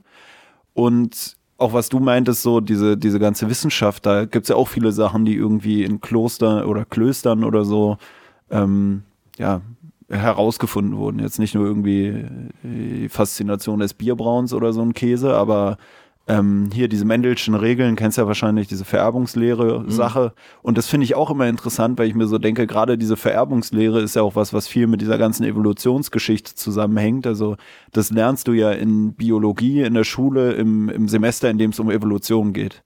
Und das ist einfach irgendwie eine Erkenntnis, diese Mendelschen Regeln, die nach einem Priester oder so benannt wurden oder nach einem Typen, der halt da im Kloster gelebt hat aber manchmal ist es ja auch so, dass manche Leute auch mit dem Argument kommen, ja, das ist ja so komplex, das kann ja gar nicht Zufall sein. Weißt du, also auch dieses, ja, aber ich finde, so man sammelt man die Erkenntnisse und merkt, es ist gar nicht so pipifax-mäßig, sondern es ist richtig komplex und dann sagt man schon wieder, ja, aber das muss dann ja göttlich sein. Aber ich finde, man kann es ja auch selbst so, wie er es sieht, er sagt ja dann, nee, weil dann müsste er den, den Urknall, äh, müsste er dann Gott ähm, irgendwie produziert haben oder äh, verursacht haben. Und das kann ja nicht sein. Also, weil vor dem Urknall war ja nichts. Aber vielleicht ist ja dann für andere auch diese, diese Überlegung, Gott ist mit dem Urknall. Also Gott ist der Urknall selber. Das ist das, äh, diese, diese eine Kraft, diese, er sagt hier Naturgesetze dann halt, die alles in die richtigen Bahnen lenkt und uns dahin bringt, wo wir jetzt heute mhm. sind. Weißt du, weil, ey, wenn du wirklich mal guckst, das ist ja, ist ja wirklich nur durch Zufälle eigentlich so bestimmt. Oder nach seiner These durch Naturgesetze. Aber es müssen ja hm. trotzdem ganz viele Sachen zusammenkommen, damit es irgendwie zu leben kommt, dass es zu so viel verschiedenen Spezien kommt und so weiter und so fort. Also naja, ist halt auch ich finde, ich finde, es widerspricht sich nicht unbedingt so. Es ist halt die Frage, was man dann für Gott hält so. Wenn du jetzt sagst so, naja, das ist derjenige, der den Urknall verursacht hat und das alles gemacht hat, ja, ja, okay. Aber er, also es kommt ja schon, wird ja schon deutlich, dass er selber wahrscheinlich atheistisch ist. Also es wirkt nicht so, als ob er selber irgendwie dran glaubt. Aber ich finde, es ist halt trotzdem nicht, es gibt ja dafür keinen Beweis. Weißt du, also wer hat jetzt, ist, ist Gott nicht wirklich einfach dann nur ein anderes Wort für Naturgesetze, für die anderen Leute, so weißt du? Also für die einen, die sagen, ja, es ist wissenschaftlich, es ist Natur hm. äh, oder sind Naturgesetze. Und er sagt so, äh, und, und ein gläubiger Mensch sagt so, ja, und die Naturgesetze sind göttlich, so. Ja, für mich ist es halt, wie gesagt, immer dieses Unerklärliche und umso mehr du dir erklären kannst, umso weiter geht Gott dann irgendwie zurück oder entweicht aus dem Leben irgendwie. Und deswegen denke ich auch, umso mehr Bildung irgendwie man irgendwo vorfindet, umso weniger Leute sind dann vielleicht gläubig, weil die sich auch mehr Sachen theoretisch erklären können. Also natürlich gibt's immer noch auch starkgläubige Menschen, die irgendwo dann wieder ansetzen, so mit, mit dem Glauben, aber ich glaube, umso mehr und umso breiter dein, dein Wissen ist, umso, ja, diese Entmystifizierung, diese Mystik, das ist ja auch irgendwie sowas so unerklärlich, irgendwie übernatürlich oder so. Und da hast du dann halt auch wieder dieses, dass man dann mit Gott kommt. Aber er sagt ja dann hier auch am Ende von dem Kapitel, sagt er ja, ähm, wir haben nur dieses Leben, um den großen Plan des Universums zu würdigen. Und dafür bin ich außerordentlich dankbar. Und dann denke ich mir halt auch so, ja, was ist jetzt dieser große Plan des Universums für ihn? Also ist es nicht dann genau das, was andere als, Gött, als Gott bezeichnen würden? Als äh, göttlichen Willen? Weißt du, also ist es nicht dasselbe, so im Endeffekt? Da sage ich auch nichts anderes. Also das Ding ist ja auch, dass Gott. Also, also ich finde, es ist ja immer egal, aus welcher Motivation heraus du das machst, so. Aber es ist ja schon irgendwas, was einen so ein bisschen irgendwie ehrfürchtig werden lässt, finde ich. Wenn du jetzt so daran denkst, so, ey, das ist einfach, man kann sich das ja gar nicht vorstellen. Also man kann sich diese Distanzen in, in unserer Galaxie, in unserem, das kann ich mir ja gar nicht vorstellen. Das ist ja un, un, unbeschreiblich so. Und wenn, wenn man das dann halt irgendwie so verfolgt, weiß ich nicht, ob man ja nicht trotzdem die gleichen Schlüsse daraus zieht im Endeffekt, wie, wie jemand, der gläubig ist. Naja, Gott ist ja auch so ein Begriff irgendwie, wie, wie du es eigentlich auch sagst, damit kannst du ja eigentlich alles umschreiben so. Und äh, ich finde auch immer oder fand ich schon in der Schule auch immer interessant so diese ganzen Metaphern, die du dann immer hast oder ja der allergrößte, das das, keine Ahnung, gibt ja auch sowas, der Unerklärbare, der, den man nicht, Was? weißt du, also es beschreibt ja eigentlich alles immer, dass Gott so ungreifbar ist. Ja, ja. Ist ja hier im Endeffekt auch so, wenn man dann Das sagt, ja ja, was soll vor dem Urknall gewesen sein? Ja, keine Ahnung, können wir gar nicht umschreiben. Es muss irgendeine riesige, große Energie sein. Und dann kannst du halt auch sagen, dann nennen wir die Energie anstatt riesiger Energie jetzt einfach Gott. Weil wenn wir von einer riesigen Energie sprechen, da, kannst du auch sagen, ja, äh, im Atomkraftwerk, da ist auch eine riesige Menge Energie unterwegs oder so ein Quatsch, weißt du? Aber dieses Göttliche, das ist halt nochmal für diese Energie, die wir eigentlich gar nicht so genau beschreiben können, weil wir gar nicht selber wissen, wie, wie sie aussieht, wie sie messbar ist oder, oder, oder. ist ja auch meistens nur mal diese mega kindliche Vorstellung von Gott, die dann wirklich den so vermenschlicht, sage ich jetzt mal, weißt du? Also so dieses, so ja, Gott sitzt irgendwo im Himmel und auf so einer Wolke und das ist irgendwie, ist ja in der kindlichen Vorstellung auch gefühlt immer irgendwie ein alter Mann mit Bart, so mäßig. Und woran ich nur gerade denken musste, ich weiß nicht, wie das, wie das bei dir war. Bei mir in der Grundschule war es so, also da gab es ja auch, äh, gab es ja gefühlt jede, jede Glaubensrichtung, die irgendwie auf diesem Globus wandelt, so, ähm, war ja auch irgendwie in meiner Schulklasse vertreten. Also wir hatten ja Muslime, wir hatten, okay, wir hatten jetzt keine, keine klassischen äh, Juden sozusagen, also das, oder war mir zumindest nicht so geläufig, keine Ahnung. Aber wir hatten zum Beispiel auch hier dann halt so durchschnittlich irgendwelche Christen oder, oder orthodoxe Christen, wir hatten Buddhisten und so weiter und so fort, alles Mögliche, Hinduisten und äh, auch sogar Zeugen Jehovas. Und ich kann mich noch daran erinnern, wie es äh, dann teilweise so voll den äh, skurrilen Wettstreit unter den verschiedenen Glaubensrichtungen gab, welcher Gott der krasseste ist. Kannst du also gab es das bei dir auch so? So, ja, mein Gott ist viel krasser, so mein Gott nimmt dein Gott und schmeißt ihn gegen die Wand so. Und du denkst so, tschüss, Alter, was ist denn hier los? Und das war immer, also in meiner, äh, ja, also ich bin ja jetzt nicht so super krass christlich erzogen worden oder sowas. Aber trotzdem äh, gab es ja in irgendeiner Art und Weise eine religiöse Bildung bei, bei mir in der Familie oder bei uns in der Familie. Und das war immer Sachen, die gar nicht bei uns so thematisiert wurden. Und bei den anderen war es immer so voll der Wettstreit unter den Göttern. So, weißt du, welcher ist jetzt so der krasseste Gott? Und da muss ich immer so sagen, so vom, nur so, wer, wer wirklich die krassesten Götter waren, das finde ich, sind da wirklich so die aus der, weiß ich nicht, aus der griechischen Mythologie oder so germanischen nordisch Mythologie oder- oder sowas, oder? Also, da waren doch die Götter eigentlich irgendwie so, sind ja auch menschlicher, sind ja viel greifbarer, weißt du, so, ja, äh, Thor schlägt auch mit seinem Hammer auf den Amboss und dann donnert's oder irgendwie sowas, das ist ja viel greifbarer eigentlich, viel näher an der eigenen Lebensrealität, die, in der Antike oder in, den, in der germanischen Kultur oder sowas, da sind Götter ja auch einfach nur übermächtige Menschen. Mehr ist es ja eigentlich nicht. Weißt du, also die haben ja so den gleichen Struggle wie die anderen Menschen. Weißt du, gibt irgendwie, die streiten sich, die äh, bekämpfen sich und so weiter und so fort. Ja, das andere ist halt so ein bisschen lame, so ein bisschen wie so eine Giga-Trumpfkarte oder wie der Tease da beim Quartett oder so, weißt du, ist halt, der eine kommt so, ja, mein Gott kann das und das und der andere ist so, ja, mein Gott ist einfach allmächtig, äh, gibt nichts Größeres Ja. und du denkst dir so, Mann, Digga, ey, können wir jetzt mal ein normales Spiel spielen oder so, weißt du? Aber gab es es bei dir auch so? Also, dass diese, also bei uns waren, ist es teilweise fast in Schlägereien und sowas ausgeartet, weil der eine meinte, sein Gott ist noch krasser als der andere. Und ich habe immer schon damals so gedacht, so, ey, ja, eigentlich beschreibt ihr alle genau die gleiche Kacke so. Ja, ich kenne Also das auch. Kacke, aber. das Gleiche hatte man ja immer so mit diesem, mein Papa ist so und so, mein Ja, Papa ja, ist so und so. Und damals waren immer alle so, jetzt nichts gegen Jeder, dich. je- jeder Papa war der Stärkste, so. Ja, aber da war es immer so irgendwie der, wo der Vater bei der Polizei war, war der krasseste. Ja, so, ja. ja. mein Papa ist bei der Polizei, weißt du? Und du Ja, denkst dir ja. so, ja, wenn ich jetzt gesagt hätte, mein Vater ist äh, Astrophysiker und sitzt im Rollstuhl, dann hätten mich alle ausgelacht. Aber eigentlich ist Stephen Hawking wahrscheinlich. Krasser als so der Durchschnittspolizist. Ja, im Das, äh, Zweifelsfall holt er sich eine Privatarmee oder so einen Käse und dann, weißt du, so das. Wie du schon meintest, so dieser Bond-Bösewicht, so soll der Bond-Bösewicht, ist es jetzt cooler, wenn es ein Weißt Astrophysiker ist oder wenn es ein, wenn's ein Streifenpolizist ist? So. Apropos gerade, weil du meintest Privatarmee. Okay, jetzt trifft das wahrscheinlich gleich völlig ab so, aber ich habe neulich irgendeine so eine Dokumentation gesehen, ich weiß auch nicht mehr wo. Und da ging es um diese ganzen Konflikte im alten Jugoslawien und irgendwelche Verbrechen gegen die äh, Menschen, Menschlichkeit und so weiter und so fort. Und da gab es so deutsche Söldner. Dann haben die so einen deutschen ehemaligen Söldner irgendwie interviewt. Und ich frage mich, wie, wie läuft dieses Söldner-Game?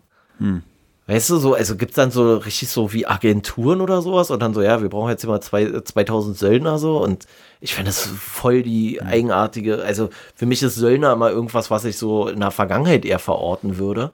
Und dass es immer noch irgendwie ein Thema war dann in den 90er Jahren oder wahrscheinlich immer noch, kann ich mir halt nur irgendwo in irgendwelchen ähm, eher, weiß ich nicht, in irgendwelchen asiatischen Kulturen oder in äh, afrikanischen Kulturen oder sowas eher vorstellen, wo es noch mehr so dieses Stammesding oder sowas gibt, weißt du, weil wie hole ich mir denn jetzt als, als, weiß ich nicht, als irgendein russischer äh, Despot oder als irgendein asiatischer, wie hole ich mir denn auf Hm. einmal einen deutschen Söldner, Alter? Wo kommt der denn her? So, Meinst du, wir könnten uns einen Söldner leisten eigentlich? Ich weiß auch gar nicht, was zahlt man dem? Ja, wahrscheinlich so ein paar hundert Euro am Tag. In so oder sowas, Fremdenlegionsdokumentationen, Oder die ich schon gesehen oder- habe, oder da sah das immer recht lame Oder- aus, oder so recht ärmlich. Oder, oder meinst du, die kriegen so, ein, so eine Abschlagssumme sozusagen? Also, dass du so sagst, ja, okay, du musst hier für mich den Einsatz machen, so, aber du kriegst im Voraus, äh, weiß ich nicht, 150.000 Euro oder keine Ahnung. Damit die nicht so Fahnenflucht begehen oder so ein Käse, wa? Naja, weil ich mir, mir so denke, so, ey, wenn du nur für einen Tag bezahlt wirst, also du musst ja auch ein bisschen für deine Familie vorsorgen oder sowas, weißt du? Das, das ist ja keine, gibt's ja dann ja nicht irgendwie eine Pensionskasse wahrscheinlich für die, ob die dann, ja, keine Ahnung. Ich find's richtig strange. Ich find's so voll die komische Vorstellung, irgendwie, dass es noch Söldner gibt. Hä, Ja. was ist mit der, euch nicht in Ordnung? Wie funktionieren eigentlich so Lebensversicherungen oder so? Könnte so jemand eine Lebensversicherung abschließen oder würden Nee. die dann da sagen, nee, du bist ja Söldner? Oder würden die das gar Äh, nicht ich- wissen? Oder? Nee, also du musst ja dann, bei einer Lebensversicherung ist ja dann, dass du gegen bestimmte Todesursachen abgesichert bist. Und ich glaube, als Söldner ins Kriegsgebiet zu gehen, das deckt, glaube ich, keine Lebensversicherung ab, es sei denn, also als Söldner nicht, aber so als Bundeswehr oder so bist du ja eh abgesichert und deine Familie auch. So kriegt der dann für immer irgendwie Pensionsansprüche und so einen Schwachsinn. Aber Söldner, ey. Ja, keine Ahnung, Alter. Vor allem, wie werden die, wie werden die auch ausgerüstet so? Ja, dann äh, Bringen die mit, was sie haben oder so? ja, weiß ich nicht. Überlege ich jetzt gerade. Keine Ahnung. Richtig komisch. Söldner, ey. Ja, vor allem muss man doch auch vorher checken, kann der denn überhaupt gut schießen oder so? Oder nimmst du einfach irgendeinen Dödel, der keinen Bock mehr hat zu leben? So, weißt Ja, ich du? glaube, das sind schon häufig dann irgendwelche Leute, die so bei Sicherheitskräften waren oder sowas in irgendeiner Art und Weise oder, Verte- oder Streitkräften halt, weißt du, so irgendwelche alten Bundeswehrsoldaten oder so, die dann so sagen, ja, auf die Scheiße habe ich keinen Bock mehr hier und jetzt mache ich einen auf Söldner oder sowas. Aber Söldner ist doch noch unprofessioneller. Also, wenn jemand sagt, ey, Bundeswehr ist mir zu Ich bescheuert. weiß nicht, ich, ja, aber ich weiß nicht, ob das so, vielleicht sind es ja auch so Leute, die so sagen, so, ey, Bundeswehr ist mega lame. Ich will ja hier auch äh, irgendwie, ich will ja auch ins Kriegsgebiet und sowas, weißt du, vielleicht sind das ja so eine Typen, so, keine Ahnung. Na, man sieht auch manchmal bei so ISIS-Dokus oder so unter den Leuten, die dagegen die ISIS-Leute kämpfen, dass dann da irgendwie so irgend so ein ehemaliger Marine oder irgendein Deutscher, der dann da hilft und so richtig strange, so einzelne Leute, die dann da sich den Kurden oder so anschließen. Ja, ja. Und das finde ich immer richtig komisch. So ganz alleine da so hinzugehen und mit denen dann, weil dann denke ich mir auch manchmal, allem bist du auch der Erste, der geopfert wird. Ja, vor allem, ich frage mich halt auch, was, was, was machst du denn da so? Weißt du, also gehst du dann irgendwo hin, suchst du irgendwo, gehst an irgendein kurdisches Dorf, klopfst da an die Tür und sagst, ey, sorry, ich würde gerne mitmachen, so, weißt du, hä?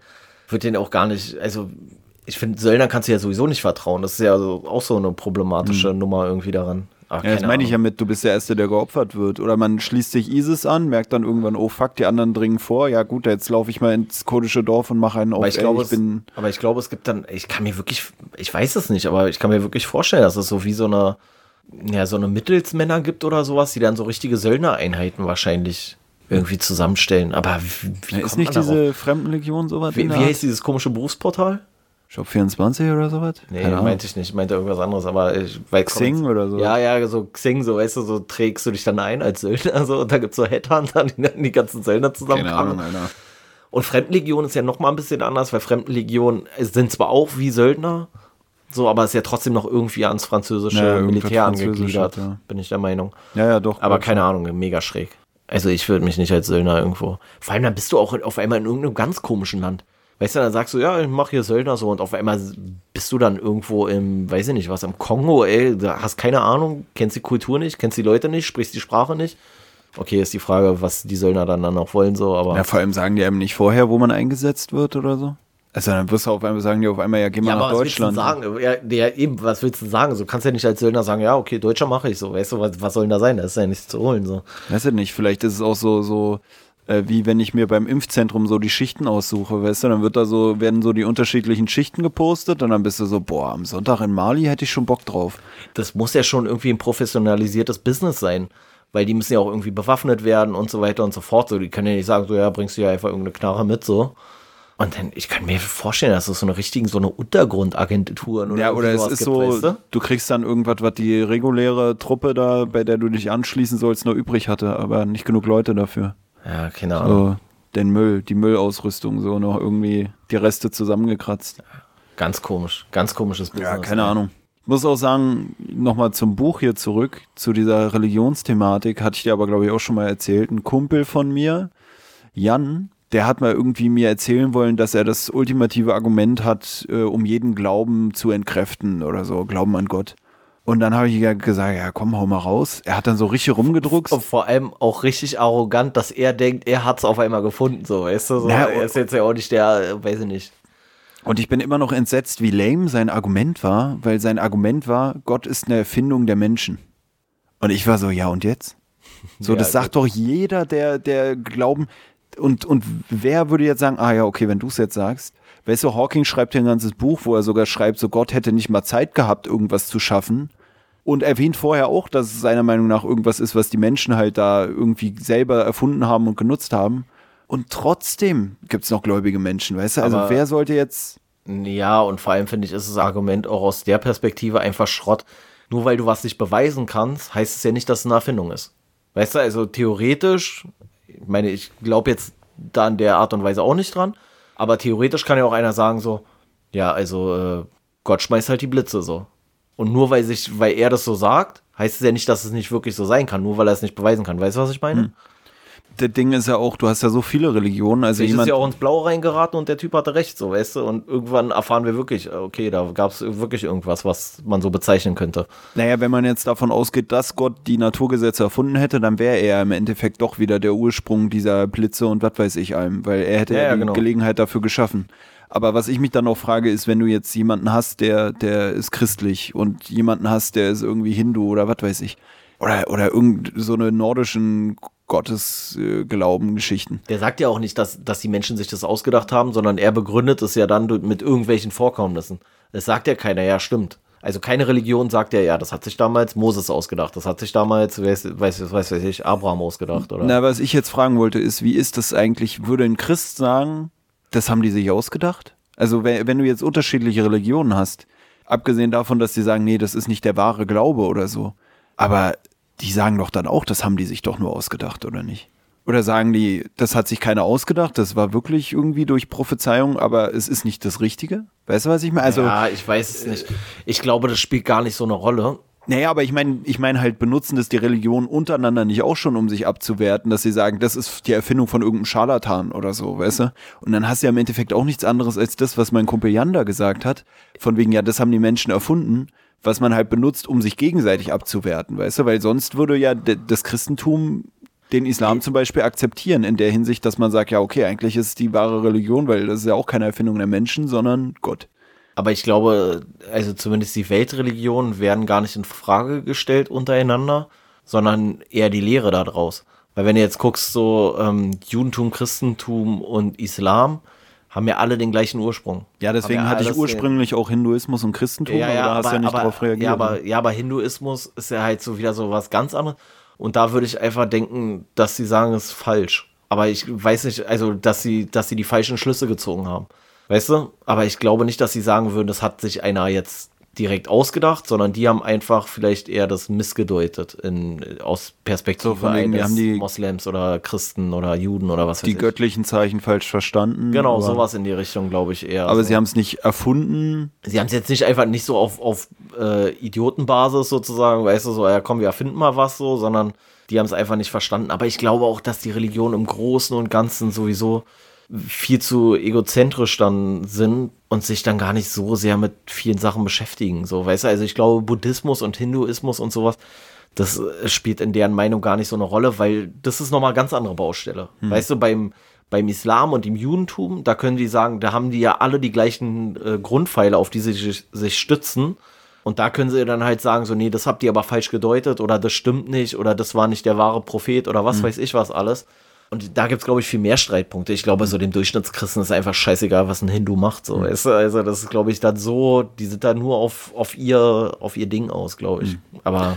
Ja, ich finde äh, auch, was ich auch schon immer gesagt habe, was für mich auch so, so eine Geschichte ist, ist, dass man dass ich sage, okay, ich glaube selber nicht an Gott, aber dass ich nicht an Gott glaube, heißt nicht, dass es ihn nicht in irgendeiner Form gibt, weil im Endeffekt gibt es ihn ja scheinbar in den Köpfen anderer Leute. Ne? Also ich finde es auch komisch, wenn man sagt, man ist selber ungläubig und deswegen agiert man auch die ganze Zeit oder redet die ganze Zeit so, als wäre das gar nicht existent, weil du musst ja immerhin die Existenz in den Köpfen der anderen Menschen irgendwie anerkennen. Weißt du, was ich meine? Also, dass, dass du irgendwie damit so umgehst, dass du weißt, okay, wenn ich jetzt sage, ja, Gott gibt's nicht oder dass ich auch davon ausgehe, dass jemand anders für irgendwelches Handeln irgendwie Gott als Rechtfertigung ranzieht oder für irgendwelche Sachen Gott als Erklärung nimmt.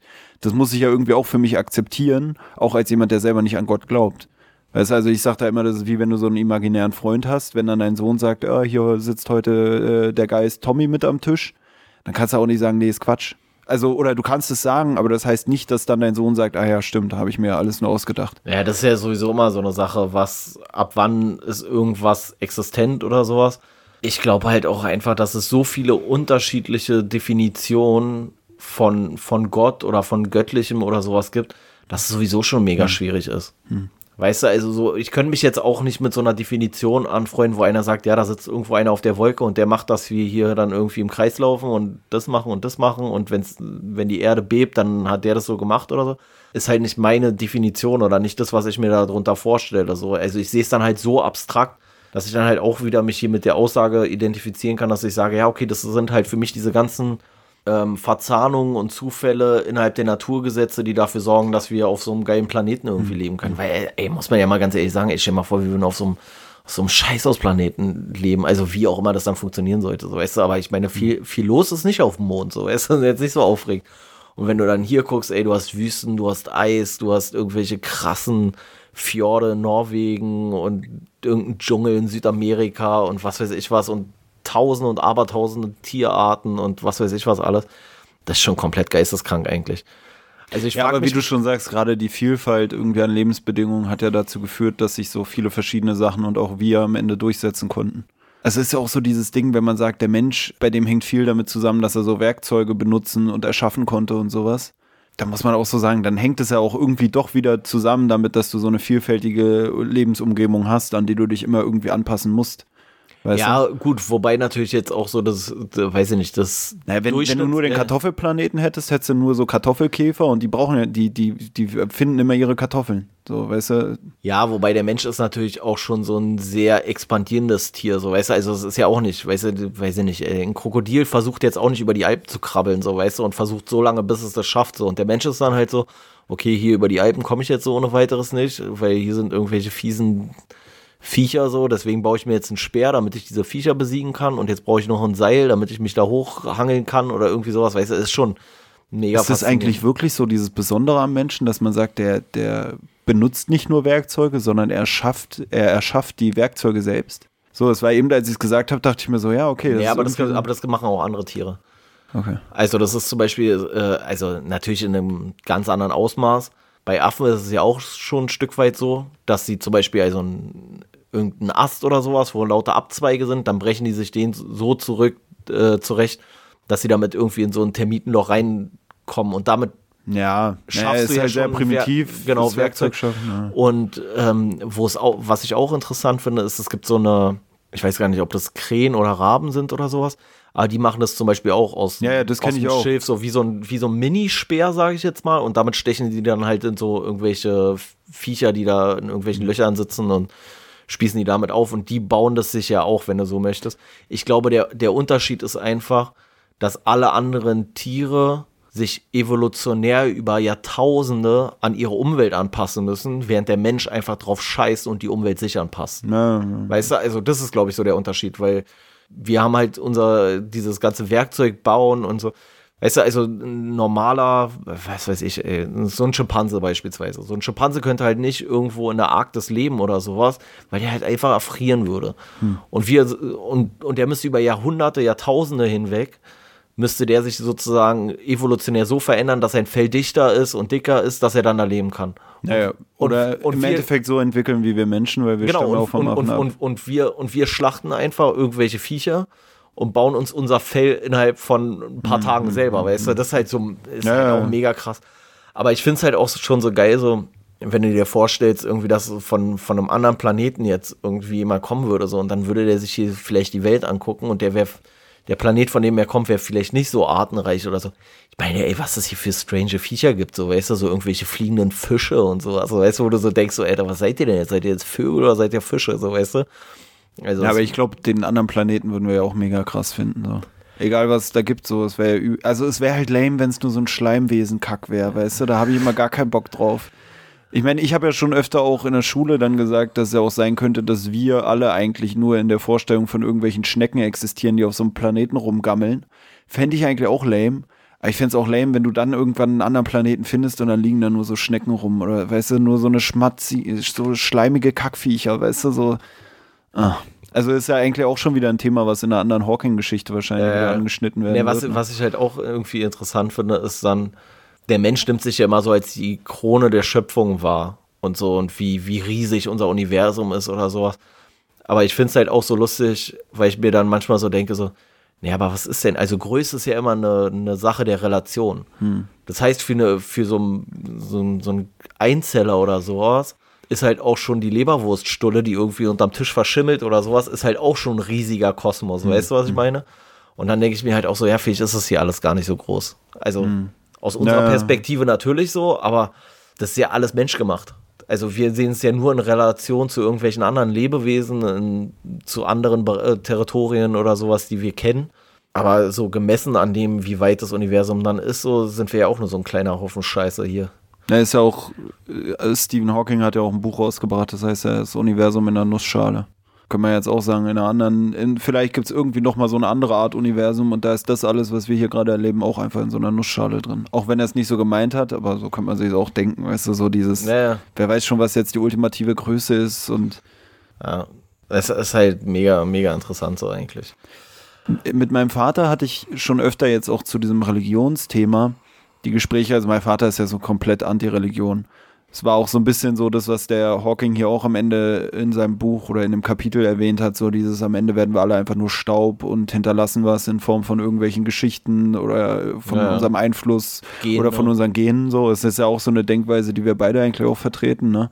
Ich meine, wenn ich mit meinem Vater darüber rede, wie stellst du es dir vor oder was passiert, wenn du stirbst, dann kommt er halt auch mit dieser Ansicht. Und ich habe die ja selber auch, aber ich finde die total traurig oder langweilig oder was ist traurig, weil man denkt auch, auch wenn ich was hinterlasse in Form von Genen oder in Form von irgendwelchen Geschichten oder Erzählungen oder irgendwelchen welchem Einfluss, der wird ja auch nur ein paar Jahrzehnte oder so überdauern und danach ist alles, also es ist halt nichts Ja, gut, ist halt so ein Fortdauerndes. bisschen, ist halt wieder so, hatten wir ja auch schon mal irgendwie, ist halt so ein bisschen dieses Schmetterlingseffekt-mäßige, so, was weißt du, was jetzt noch irgendwie kommt, so, weißt du, also du kannst dein Wirken gar nicht absehen auf jetzt Jahrhunderte hinweg oder sowas.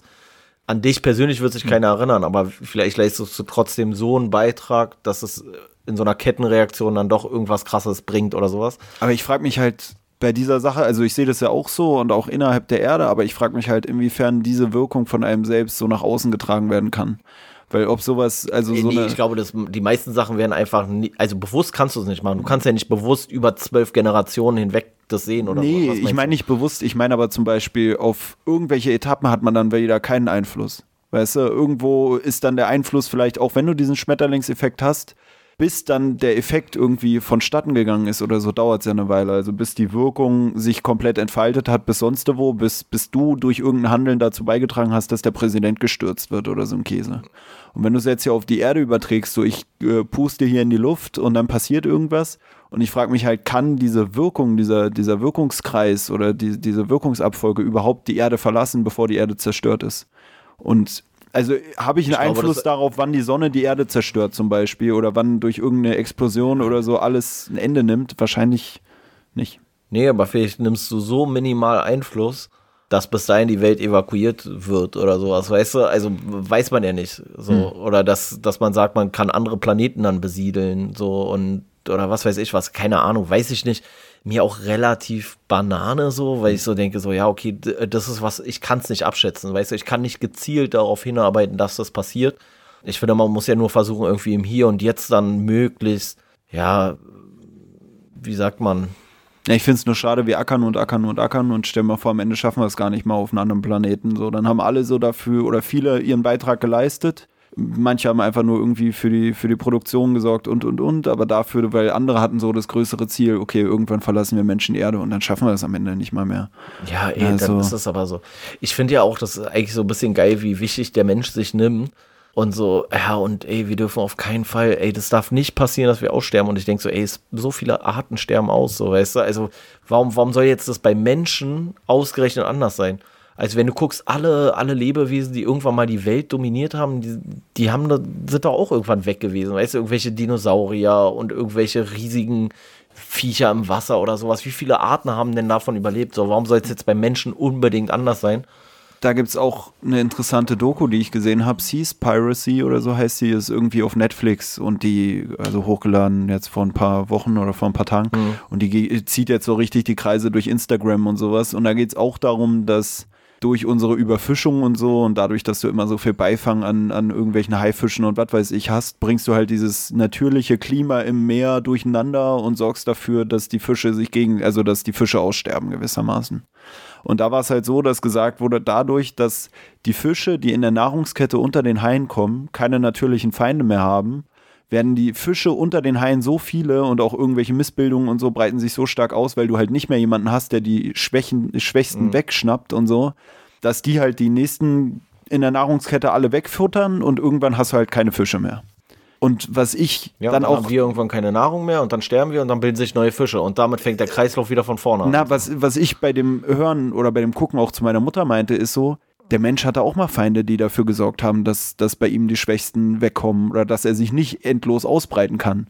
Im Endeffekt, wir sind mittlerweile auch auf so einem Stand, wo wir uns endlos ausbreiten und die ganze Erde zerstören, weißt du? Und ich fand es halt wieder so interessant, dass ich mir dachte, okay, die sagen, man muss eigentlich diese untere Population da oder die nach den Haien kommen in der Nahrungskette oder vor oder wie auch immer man das jetzt sieht, die den Haien zum Opfer fallen, die dürfen nicht zu sehr die Überhand nehmen, sonst hast du Probleme. Und ich dachte mir so, so ähnlich ist es ja bei uns Menschen auch. Ja, also wenn klar. wir nur 100.000 wären, dann wäre hier gar kein Problem wahrscheinlich. Aber dadurch, dass wir immer mehr werden und immer mehr ernähren wollen und alle dürfen mitmachen und jeder kann so viele Kinder und was weiß ich, wie er will, da hast du am Ende genau dieses gleiche Phänomen, so alles setzt sich durch, ist egal was, wir verschmutzen alles, weißt du, dann wird auch thematisiert, wie sehr irgendwelche Fischfarmen die Umwelt verschmutzen und ich denke mir so, ja, aber dass die Fischfarmen die Umwelt verschmutzen, hängt ja damit zusammen, dass wir Menschen die Fischfarmen die Umwelt verschmutzen lassen. Weißt du, also ich finde es immer geil, wenn man so sagt, Mann, wie, wie können wir jetzt die Überfischung beenden und bla bla bla und ich denke mir so, eigentlich sind es alles nur Symptome von der Überbevölkerung, die da behandelt werden irgendwie, weißt du? Dass ich mir denke, vielleicht wäre es eigentlich wirklich also ich bin ja immer wieder dafür, dass ich mir denke, eigentlich am besten für die Zukunft unserer Kinder ist, dass wir nicht drei Milliarden Kinder in die Welt setzen, denen es scheiße geht, sondern dass man vielleicht entweder Ja, gezielter Kinder hat oder gar keine. Eigentlich müsste die Welt sich vielleicht ein bisschen so im Bezug auf Population vielleicht so ein bisschen gesund schrumpfen. So. Und das war ja auch mal die These, die ich hatte, so wenn du jetzt die Welt als so einen Organismus besch beschreiben würdest, also die, die ganze Erde ist so ein Körper, Mhm, sag ich mal, dann ist der Mensch halt so ein bisschen wie so ein Virus. Ja. Weißt du, also er pflanzt sich immer weiter fort. Und dann gibt es ja nur die Möglichkeit, so dass, dass, der, dass der Virus so sein, sein Wirt tötet. Und aufgrund dieses, dieses Todes und aus diesem Kadaver von, der- von der Erde dann sozusagen entsteht dann irgendwann wieder neues Leben. Und dann geht der Kreislauf wieder von vorne los, bis irgendeine andere Spezies sich vielleicht so äh, reproduziert hat. Das ist auch ganz geil beschrieben ähm, in irgendeinem Buch von Dan Brown. Da wird es mit so einem Teich äh, verglichen. Der Teich bietet die optimale Lebensgrundlage für, für Algen und für irgendwelche Tiere. Und je mehr und je besser die Lebensgrundlage in diesem Teich für diese Algen ist, desto mehr wuchern diese Algen und werden immer mehr, immer mehr, immer mehr. Und irgendwann sind diese ganzen kleinen ähm, Teilchen verdunkeln dann so die Wasseroberfläche, dass das Licht nicht mehr in diesen Teich reinschei- reinscheint. Eutrophierung ist der Fachbegriff dafür. Ja? Okay, und, und damit stürzt halt dieser, dieser Teich um, alle, alle Pflanzen da drin sterben wieder und dann geht es eigentlich wieder von vorne los irgendwann, weißt du? Und vielleicht ist es ja bei Menschen gar nicht so viel anders. Es gibt irgend so eine, ähm, ähm, ich weiß nicht, ob das Biologin war oder Physikerin oder so, irgendwas, Lynn irgendwas heißt sie, glaube ich. Und die hat das auch mal so beschrieben, dass, dass der Mensch immer so sagt, so der, der Mensch zerstört die Erde. Und sie sagt so, ja, was denkt der Mensch eigentlich, wer ist, dass er die Erde zerstören kann? Der Mensch kann nur sich selber auf der Erde zerstören. Sein Lebensraum hier auf der Erde, den kann der Mensch zerstören. Damit zerstört der Mensch aber sich und dadurch wird die Erde wieder leben. Weißt du, was ich meine? So, also äh, wir, wir denken halt immer so, wir sind so mega der Nabel der Welt so und wir können hier alles beeinflussen und alles dreht sich irgendwie um uns so und ähm, im Endeffekt ist der Erde scheißegal, ob wir da sind oder nicht. Weil Ja. der Erde war auch scheißegal, ob die Dinosaurier gestorben sind oder nicht. Also ist ja im Endeffekt, ja, wie du schon sagst, auch mit den Dinosauriern. Also eigentlich zerstören wir nur unseren Lebensraum, oder verändern unseren Lebensraum so, dass er für uns nicht mehr als Lebensraum bewohnbar ist. So, ne? Also im Endeffekt zerstört ist die Erde dadurch nicht. So zerstört wäre die Erde für mich erst, wenn die komplett auseinanderfällt und nichts mehr da ist. So, aber für uns selbst als als Lebensform. Ja, wir, müssen die schon, wir müssen die schon komplett pulverisieren oder sowas. So, weißt ja. du, so dann okay. Aber selbst wenn wir jetzt hier dafür sorgen, dass alles im Arsch ist und gibt es ja auch so diese diese Simulation oder sowas, wo dann so irgendwelche Städte gezeigt werden, so also riesige Armageddon, was weiß ich was. Mhm so und alle Städte entvölkert und sowas. So eine Die und, Erde ohne Menschen. Genau. Ja. Und wie lange es dann dauert, bis die Erde sich das wiederholt. Und es dauert gar nicht so lange. Weißt du, so klar, bestimmte Sachen werden hier Jahrhunderte dann irgendwie rumfliegen oder sowas und dann überlebt hier auch so ein scheiß Betonklotz irgendwo. Aber um den Betonklotz rum werden trotzdem irgendwelche Pflanzen wieder wuchern und irgendwelche Tiere leben. So, weißt du, ey, wir können gar, wir können gar nicht so scheiße sein. Wir können nur unsere eigene Zukunft hier auf Na, dem Planeten zerstören eigentlich. Was man fragen könnte, ist, ob es irgendwann so ein Point of No Return gibt. Also wenn du erstmal alle, alle Lebensformen zerstört hättest, abgesehen vom Menschen auch, wenn der Mensch die alle um, dann würden die sich halt nicht mehr so regenerieren können. Aber was du ja jetzt schon bei Corona hattest, war ja dann auch, dass es hieß, ja, die Korallenriffe wachsen wieder und dann gab es ja auch Bilder von irgendwelchen ja. Flughäfen, wo dann da zum einen das Unkraut gewachsen ist, zum anderen irgendwelche Affen da übers Terminal rübergeklettert sind oder was weiß ich, weißt du? Ja. Also das ist ja im Endeffekt genau das Gleiche, was die dann auch bei diesen Erde ohne Menschen-Dokus zeigen, dass da in 70 Jahren ist alles wieder grün bewachsen. Nee, aber ich, aber ich finde, weil Wie bei so einem Lost Place eigentlich ja, auch. Aber, aber selbst wenn du alle Viecher erstmal so, oder alle Viecher schaffst du ja gar nicht zu töten. Ja, in Milliarden Jahren hast du durch so, Evolution. Genau, also dann dauert es halt wieder ein paar mhm. Millionen Jahre oder sowas oder ein paar hundert Millionen Jahre. So, dass aus diesen ganzen Einzellern dann halt wieder irgendwelche Zweizeller geworden sind und aus denen dann irgendwelche kleinen Fische und aus den kleinen Fischen dann irgendwann irgendwelche, weiß ich nicht was, Reptilien ja. und Vögel und was weiß ich. Und wie, wie du auch schon gesagt hast eigentlich, ne, bei den anderen Lebewesen ist es ja auch nicht so, dass die Moral dann übers Leben entscheidet, sondern die reine Praktikabilität und Angepasstheit an den Lebensraum. Und, und lustigerweise ist es dann auch so, dass man ja so sagt, so ja, also ich habe noch nicht gehört, so dass Menschen dann gesagt haben, Mensch, ey, das tut mir so krass leid, so dass die Dinosaurier einfach nicht überlebt haben, so, weißt du.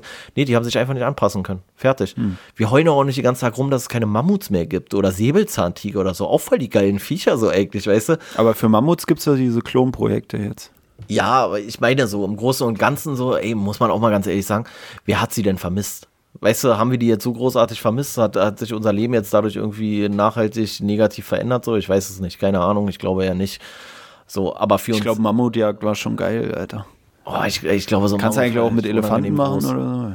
Ja. ja, aber ein Mammut war ja noch größer als so ein scheiß Elefant, oder? Ja, aber irgendwie sahen die auch cooler aus, finde ich, mit Haaren. Ja, ja, mit den, mit den Das ist halt auch wieder das, was so, wir ja. vorhin hatten, so die nordischen Götter sehen halt allein schon deshalb geiler aus, weil die, weil die Rüstungen cooler sind und so. Ja, weil weißt die überhaupt Rüstungen haben, so. Ja, ich meine, so bei den griechischen Göttern, jeder läuft da mit so einer komischen Tunika rum und du denkst dir so, man, hätte nicht mal noch irgendwie so eine coole Schulter, so ein cooles Schulterpolster mit Stacheln oder so? Nee, lame. Na, ist doch so, weißt du, so Odin kommt mit einem fetten Hammer und die anderen hatten die überhaupt Waffen, die komischen. Der eine wirft mit Blitzen und die anderen, die haben halt alle einen Stock. Das ist das, was ich vorhin meinte, naja, weißt du? Amor hat Pfeil und Bogen. Ja, okay, mit, mit, einer, mit einer Pfeilspitze, die aussieht wie ein Herz. Aber, aber, aber Amor ist auch so ein geiler, geiler Gott irgendwie, der so richtig, hat ja noch nie jemand gesehen, Amor, so, ne? Aber meinst du, der hat sich so, wenn es ihn gegeben hätte, hätte er sich gefreut, dass er immer wie so ein fettes Baby dargestellt wird, so, so zum hässlichen Bogen, so? Auch irgendwie so. Ne, ich finde es auch, also Amor ist ja auch, ist das nicht auch das Wort für Liebe oder so, weißt du? Oder Amore und so. Ja, ja, klar. Ich glaube, ich frage mich dann, ist es bei Odin und so auch so lame, dass der eine einfach übersetzt, ist es einfach irgendwie so Stachelhelm oder so? Oder haben die halt einfach geile Namen? Weißt du, ja, Loki, Thor, Odin, das hört sich. Und Amor ist halt einfach so Liebe oder so. Das ist für mich auch von der Namensgebung her schon lame. Aber ich weiß nicht, ob es erst den. Also was zuerst dann da war. Ob, ob sich aus Amor das Wort Amore hervorgetan hat oder umgekehrt. Ich schätze sogar andersrum. Also, dass es erst den Gott Amor gab und dann hat man gesagt, hat man daraus das Wort Amore gemacht. Ich hätte eher gedacht, dass man erst den Begriff Liebe hatte oder so. Weil woher holst du den Liebesgott, wenn du, wenn du nicht mal einen Begriff, wenn du nicht mal weißt, was Liebe ist? Oder wenn du es nicht mal. Du musst ja irgendeine Empfindung gehabt haben, aber, die du dir dann durch den Gott ja, erklärt hast. Ja, aber trotzdem, dass es ähm, oder meinst du, Liebe war vorher ein anderes Wort irgendwie so? Teller ja, oder so? Ja, ja, so ungefähr.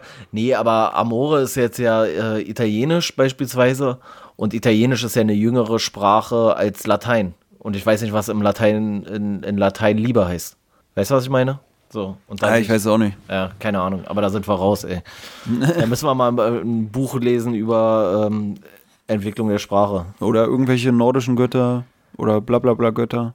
Wäre auch mal interessant eigentlich.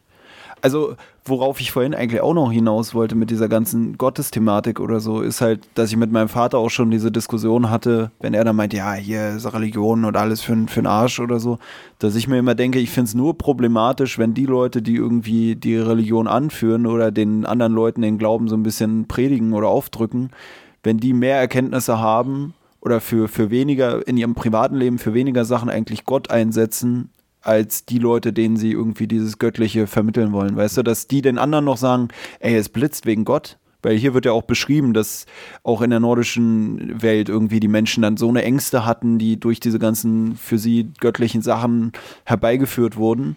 Und Du meinst, wenn man ich- selber die Erkenntnis hat, dass es gar Genau. nicht so gefährlich ist und den Leuten trotzdem aber Angst die macht? anderen dumm hält, um sie, um sie zu regieren oder sowas, weißt du, dass du dann sagst, ey, ihr müsst, ihr müsst gottesfügig leben, ihr müsst euer Leben dem Gott anpassen und so, um die vielleicht in Angst zu halten oder besser regieren zu können. Also, weswegen ich dieses Ganze, also ich finde es auch mega bescheuert, wenn man irgendwie so ein, so ein Rant auf die Religion macht. Weil die Religion tut uns auch nichts Negatives im klassischen Sinne. Weißt du, also du kannst halt Religion missbrauchen, indem du es, äh, ja, aber dann, du kannst auch auf die Religion verzichten und dann nutzt du halt stattdessen eine Ideologie.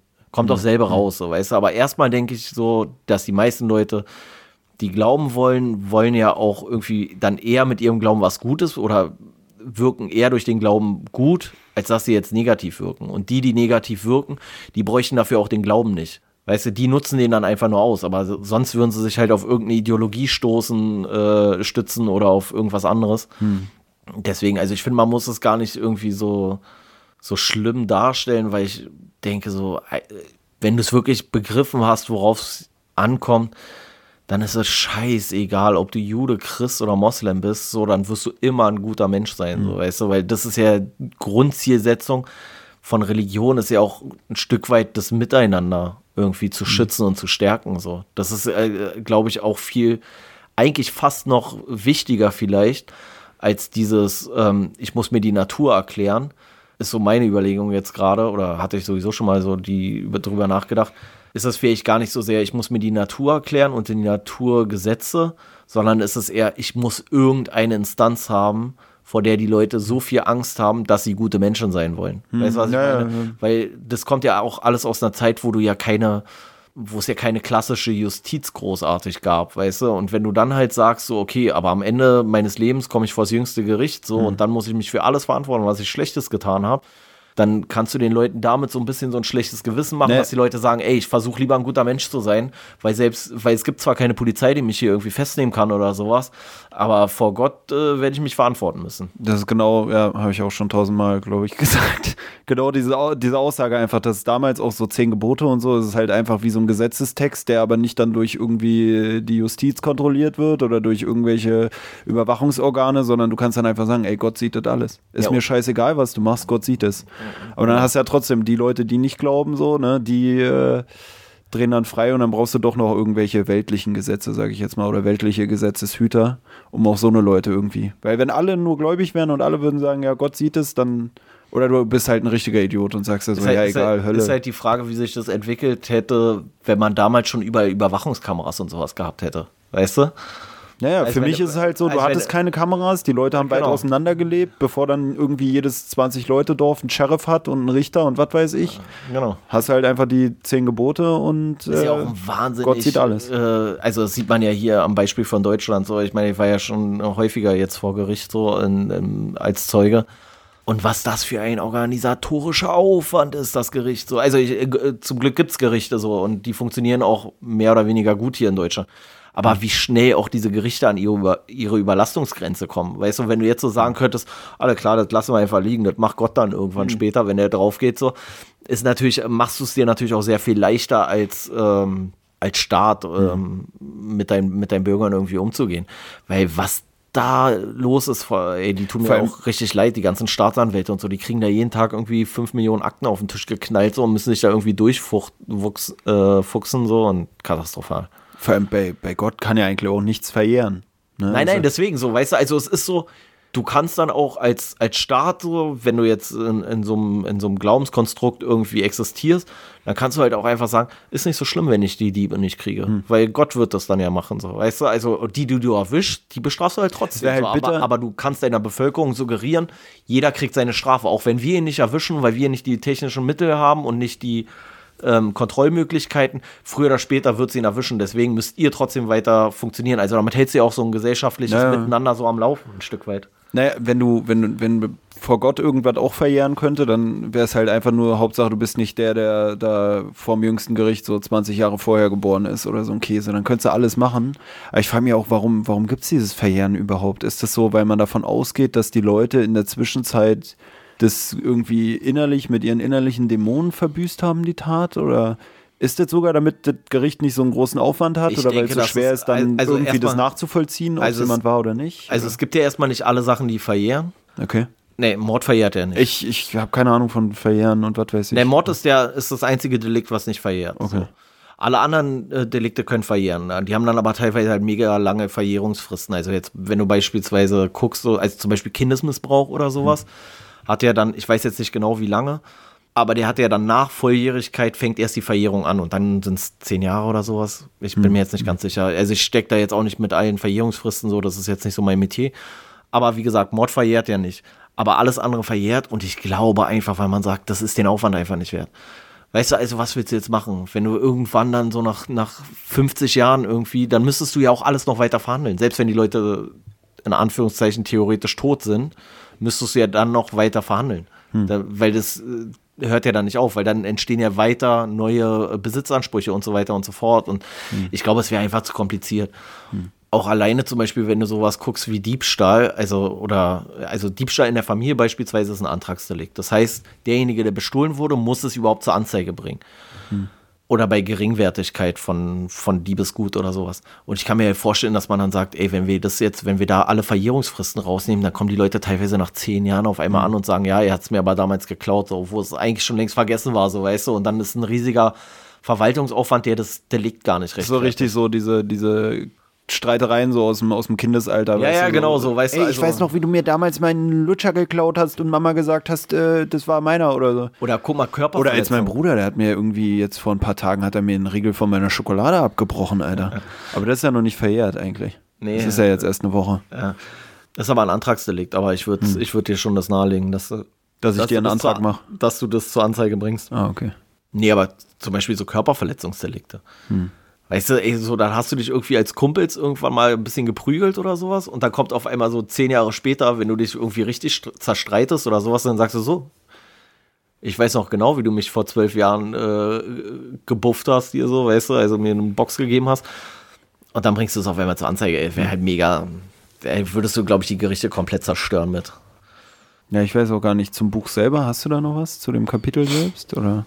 An, sich, an sich war es ja ein sehr interessantes Kapitel, ne? Also auch viele so wissenschaftliche Sachen so ein bisschen auf Billo dargestellt oder was heißt auf Billo so vereinfacht dargestellt. Diese, ja, ja. Äh, Formel von Einstein, E gleich mc Quadrat Geschichte.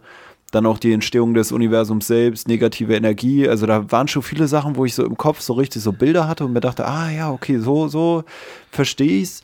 Auch so, also ist jetzt schon wieder so ein bisschen so diese Metaebene, dass wir nicht mehr über den Inhalt des Buches reden, sondern über ja, wie er es geschrieben unsere Verantwortung hat. oder was meinst du? Naja, ich finde, wie er es geschrieben hat. Also man merkt halt, dass es halt auch für, für einfache Leute geschrieben ist, wie wenn du in der Uni irgendwie so eine Vorlesung hast, wo sich jeder halt reinsetzen kann, nicht nur die Astrophysiker, weißt du, wo dann nur die Formeln an die Tafel geklatscht werden, wie in so einem Simpsons-Comic oder so. Weil das finde ich ist immer eigentlich so das, das Beste. Also wenn Leute so viel Ahnung von, von irgendwas haben, und es trotzdem noch so vermitteln können, dass auch jemand, der sich damit noch nie großartig beschäftigt hat, mit irgendwas äh, Materie und Urknall und was weiß ich was, mhm. der trotzdem was da mitnehmen kann. So, ich ich finde es immer, also manche gefallen sich ja auch in der Rolle, glaube ich, irgendwas Kompliziertes so kompliziert zu erklären, dass kein anderer das versteht. Und ich denke mir dann immer, da musst du es nicht erklären. Mhm. Weißt du, sondern halt doch einfach deine Schnauze so. das mhm. interessiert keinen. Und das ist so, ich würde jetzt nicht behaupten, dass ich wirklich 100% alles verstanden habe und jetzt wirklich hier mit ihm krass diskutieren könnte darüber oder sowas.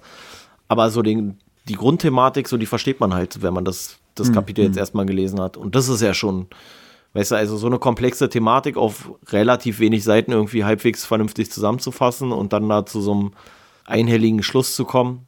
Ne, ich fand auch interessant, wie er das so erklärt hat mit dem, wie, woher die Materie des Universums kommt. Irgendwie, dass es durch die Energie, die da im Umkreis ist, die mit ihm mit Materie gleichgesetzt wird, muss es ja auch negative Energie geben oder so. Und dann hat er so ein Bild von irgendwie so einer Wüste, wo nichts ist. Aber um da was zu bauen, musst du erstmal den Boden irgendwie ausheben und mhm. dadurch schaffst du ja ein Loch im Boden.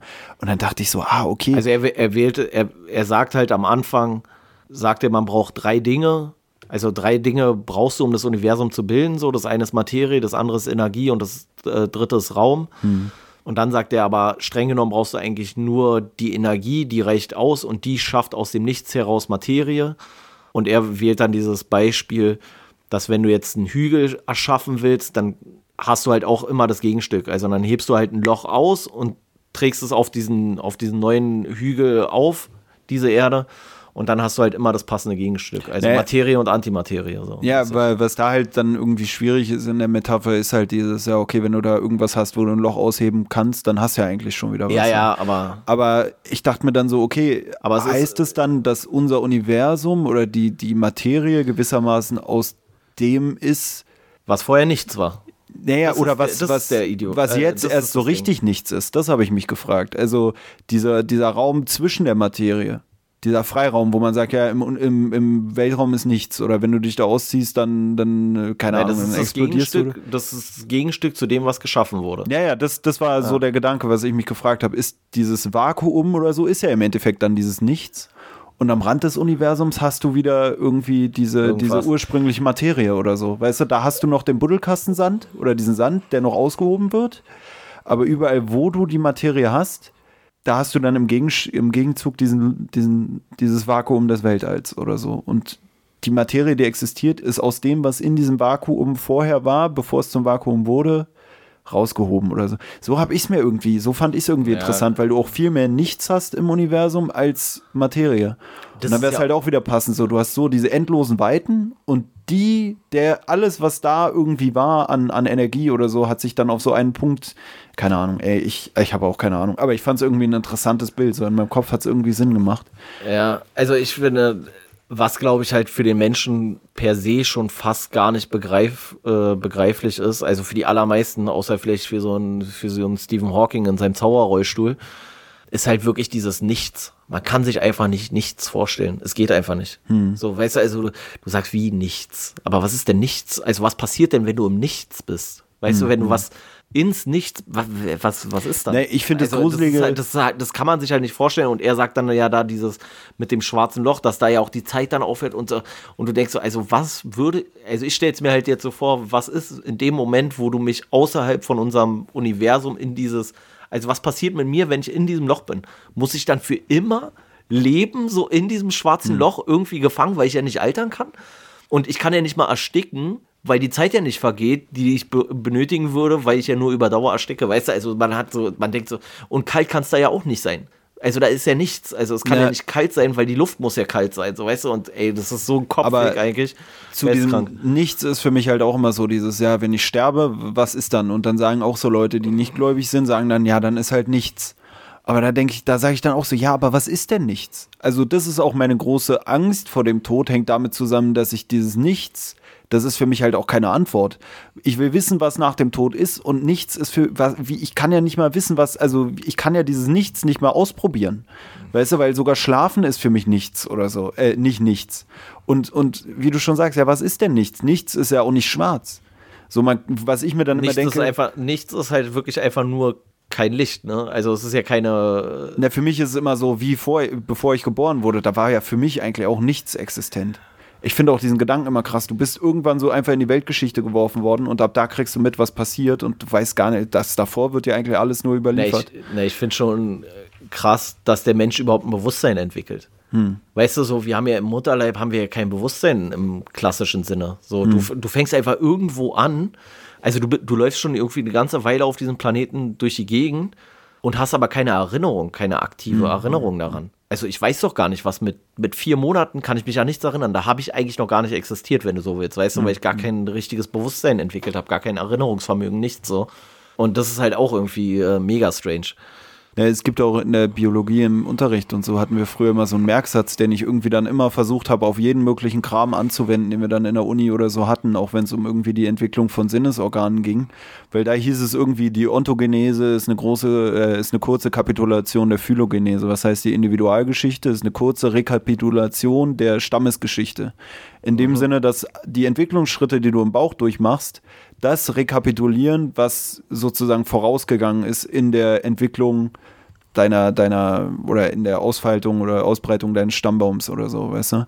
Und dass ich mir dann immer denke, okay, das kann man dann auch sagen, die Sinnesorgane oder so, die sich in deinem Mutterleib als erstes entwickeln, sind die, die als erstes innerhalb der, der Stammesgeschichte deiner Herkunft sozusagen sich ausgeprägt haben, so dass die ersten Tiere dann die und die Sinnesorgane hatten und danach kommen erst die Augen und dann die Nase oder irgendwie sowas. Und dann kannst du es halt, dann frage ich mich auch immer, ob man das noch weiterziehen kann, so wie du jetzt gerade meintest, so auf dieses Bewusstsein, dass man sagen kann, okay, wenn sich das Bewusstsein mit drei Jahren erst entwickelt, dann könntest du da auch schon wieder so diesen Zeitschreib machen. Da und da kommen diese Sinnesorgane, da kommt das, da kommt das und da irgendwann ja, ja das Bewusstsein oder so. Na, ich finde es halt so krass, dass du ein relativ, wenn man es jetzt ein bisschen ähm, hart ausdrückt, das ist ja das, was, was der Mensch für sich in Anspruch nimmt, im Gegensatz zu allen anderen Tieren. Dass der Mensch sich seiner selber bewusst ist. Und wenn du dir das halt vorstellst, dann ist halt einfach ein zweijähriges Kind kein Mensch. Hm, hm. Weißt du, was ich meine so? Oder, oder ein einjähriges Kind ist dann eigentlich im, im philosophischen Sinne vielleicht gar nicht wirklich ein Mensch, sondern dann, dann hast du innerhalb, also dann macht so eine, so eine, ähm, so eine Verwandlung durch vom, vom eigentlich Tier, wenn du so willst, innerhalb von kürzester Zeit zum Mensch. Hm. So. Also ich, ich finde, das ist mega strange irgendwie. Weißt du, also wenn du so. Ja, die Frage ist halt sowieso immer, wann fängt man an, etwas einen Menschen zu nennen? Ne? Also das ist ja, das ist ja äh, Sonst, man könnte auch sagen, ja, war, war, ist dann Spermium nicht auch schon oder ab da, wo genau. Eizelle und Spermium ähm, sich vereinen? Und das, und das, hatte ich ja mal mit, ähm, mit so einer Demo, also wir haben ja tausend Demos immer und es gibt einmal im Jahr, ich glaube einmal im Jahr ist die immer nur, ähm, gibt so eine Demo, die nennt sich der Marsch des Lebens. Und da sind es so eine äh, Abtreibungsgegner, überwiegend Gegnerinnen, muss man ja sagen sogar. Und dann halt immer die, die für die Abtreibung sind. Also hm. jetzt nicht per se, sondern die sagen so, ja, nee, Abtreibung muss aber erlaubt bleiben. So. Und das ist so eine krasse Militanz zwischen den beiden. Und da, da kommt es richtig teilweise zu körperlichen Auseinandersetzungen und sowas. Und ich denke immer so, Mann, ihr seid alle gar nicht so weit voneinander entfernt. Ihr definiert nur Leben ab einem anderen Zeitpunkt. Weil diese Abtreibungsgegner, die sagen, in dem Moment, wo eine Eizelle befruchtet ist, beginnt für die das Leben. Das ist dann schon menschliches Leben. Und die anderen sagen so, nee, ist erst später. Ist erst ab dem dritten Monat, vierten Monat, fünften Monat, sechsten Monat. Wo ich aber auch so denke, also unterscheidet sich für viele Leben und Tod innerhalb von einer Woche. Weißt du, also ich glaube, mhm. bis zur zwölften Schwangerschaftswoche darfst du abbrechen, also darfst du, ein, ähm, darfst du eine Abtreibung vornehmen. Und in der elften Woche ist alles okay und in der dreizehnten Woche ist es Mord so mäßig. Mhm. Also es ist kein Mord, aber weißt du, und das ist halt auch so komisch. Und für wieder andere beginnt das Leben erst, also das menschliche Menschsein, menschliche Leben erst mit der Geburt. Mhm. Und du denkst halt so, ey, das ist halt so, also nicht mal diese Grundprämisse des menschlichen Lebens können wir eigentlich ohne, ohne irgendwelche Konflikte definieren. Also wir können nicht mal da, nicht mal das kriegen wir hin, so weißt du. Also ich weiß, und ich wüsste selber auch nicht. Ich kann beide Seiten immer voll nachvollziehen. Ich kann sagen, ja, okay, ich kann es voll nach, äh, verstehen, dass ihr sagt, eine Frau muss selber darüber entscheiden dürfen, ob sie äh, schwanger ist oder bleibt oder wie auch immer. Und ich kann die anderen nachvollziehen, die sagen so, aber das Kind, was gezeugt wurde, hat auch ein Recht auf Leben. Und ich weiß selber nicht, wo ich das definieren würde, ab welchem Zeitpunkt mhm. ich sagen würde, ja, das ist okay und das ist aber jetzt falsch, so weißt du. Also irgendwo musst du halt so eine ganz komische Grenze setzen. Die beschreibt dann, ab wann etwas zu einer Straftat wird, aber die ist halt auch mega willkürlich. Ja, ich finde es auch schwierig, aber ich denke mir auch so, keine Ahnung, ich denke mir so, Mann, dann so, die haben doch selber die Verantwortung, so das Kind ins Leben zu, in die Welt zu setzen oder halt nicht, weißt du, also ich finde es schwierig, jemandem das zu verbieten, weil ich mir dann denke, ja gut, dann musst du jetzt mir aber auch jemanden sagen, der sich dann drum kümmert, wenn ja, die es halt nicht wollen, weißt du, sollen die jetzt jede, weißt du, also. Ja, ja ich, ich bin ja auch erstmal, klingt jetzt so voll. voll da müssen halt die Leute, so. die sagen, man darf Kinder generell oder man darf es generell nicht abtreiben, je nach, also egal wann, da müssen die halt auch die Verantwortung dafür übernehmen, weil die sind ja diejenigen, die darüber entschieden haben, dass andere die Verantwortung nicht abgeben naja, dürfen naja, oder nicht. Vor allem, ich bin ja auch erstmal in Anführungszeichen pro Schwangerschaftsabbruch. Weißt du, weil ich immer sage so, ja, man könnte jetzt natürlich, oder so ist ja dann auch häufig das Argument so, und ja, dann muss man sich halt überlegen, ob man schwanger wird, aber dann kannst du halt auch sagen so, ne, es gibt halt auch, sind jetzt die wenigsten Fälle glücklicherweise, aber es gibt es ja auch in, äh, in Folge von, von Straftaten, also in Folge von Vergewaltigung beispielsweise. Und ich finde, selbst wenn es nicht in Folge von Vergewaltigung ist, sondern einfach aus Unachtsamkeit, ist dem Kind ja nicht geholfen, wenn du sagst so, wenn die Mutter für sich selber reflektiert, ich kann dem Kind kein, keine gute Mutter sein, ist dem Kind auch nicht geholfen, wenn du es auf Biegen und Brechen irgendwie dann zur Welt bringst und dann hat es ein scheiß Leben danach, so, weil sich Hm. keiner richtig drum kümmert und weil es in zwölf verschiedenen Hai- weißt du, jetzt übertrieben gesagt so. Und da sehe ich dann auch keinen kein Mehrwert großartig. Ja, das Thema hatten wir ja auch schon so, dieses, also meinte ich ja auch gerade, ne, dass ich das halt so schwierig finde, wenn jemand ein Kind gar nicht will. Ich glaube, es gibt nichts Schlimmeres für ein Kind, als die Gewissheit, nicht gewollt zu sein. So, weißt du, stell mal vor, du wirst geboren und, also das stelle ich mir richtig ekelhaft vor. Dieses, dieser Gedanke, eigentlich wollte mich keiner. Eigentlich bin ich ungewollt oder so, weißt du? Ja, und ich, Auch wenn sich danach dieses Wollen nicht entwickelt, natürlich. Es kann ja, Ja, ja, sein, genau. dass es so ungeplant sagen, ist, aber so dieses Gefühl, dass, dass man dich nicht haben will, in Anführungsstrichen, ich stelle mir das schon ekelhaft vor, weißt du? Naja, gerade, äh, es gibt ja auch so ganz komische, da gibt es ja wirklich auch ganz komische Eltern. Also es gibt ja selbst Eltern, die nie für sich in Betracht gezogen haben, vielleicht abzutreiben, selbst wenn sie es recht, rechtzeitig gemerkt haben, wo du da sagst, na, hättest du vielleicht mal gemacht. Weißt du, also wo du so denkst, so, ey, ne, du hast deinem Kind auf jeden Fall kein schönes Leben bereitet oder sowas.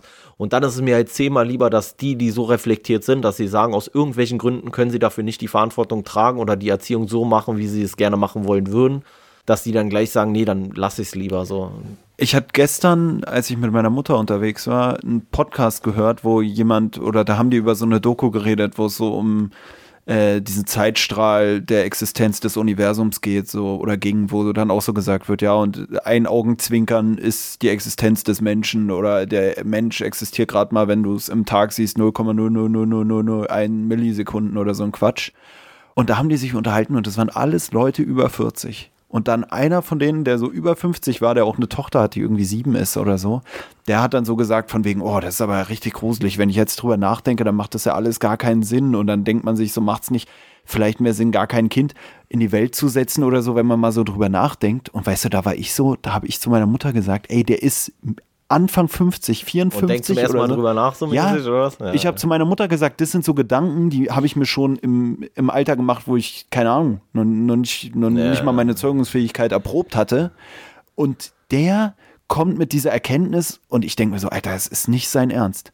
Es Aber- ist nicht sein Ernst. Wirklich, ich habe meiner Mutter gesagt, mir tut sein Kind leid, dass er sich, also eigentlich finde ich es ja gut, aber dann sollten sich Leute vielleicht nie die Gedanken machen, aber nicht dann mit 50, wenn du ein siebenjähriges Kind hast, sagen, oh shit, eigentlich ist ja alles irgendwie Quatsch und eigentlich, Weißt du, wenn du dann noch wie so ein Luftikus durchs Leben gehst und weiterhin, dann finde ich es ja gut. Aber wenn er dann wirklich so eine nachhaltige Erkenntnis haben sollte, so von wegen, ey, eigentlich macht ja alles keinen Sinn, dann tut es mir einfach leid. So, das finde ich wirklich.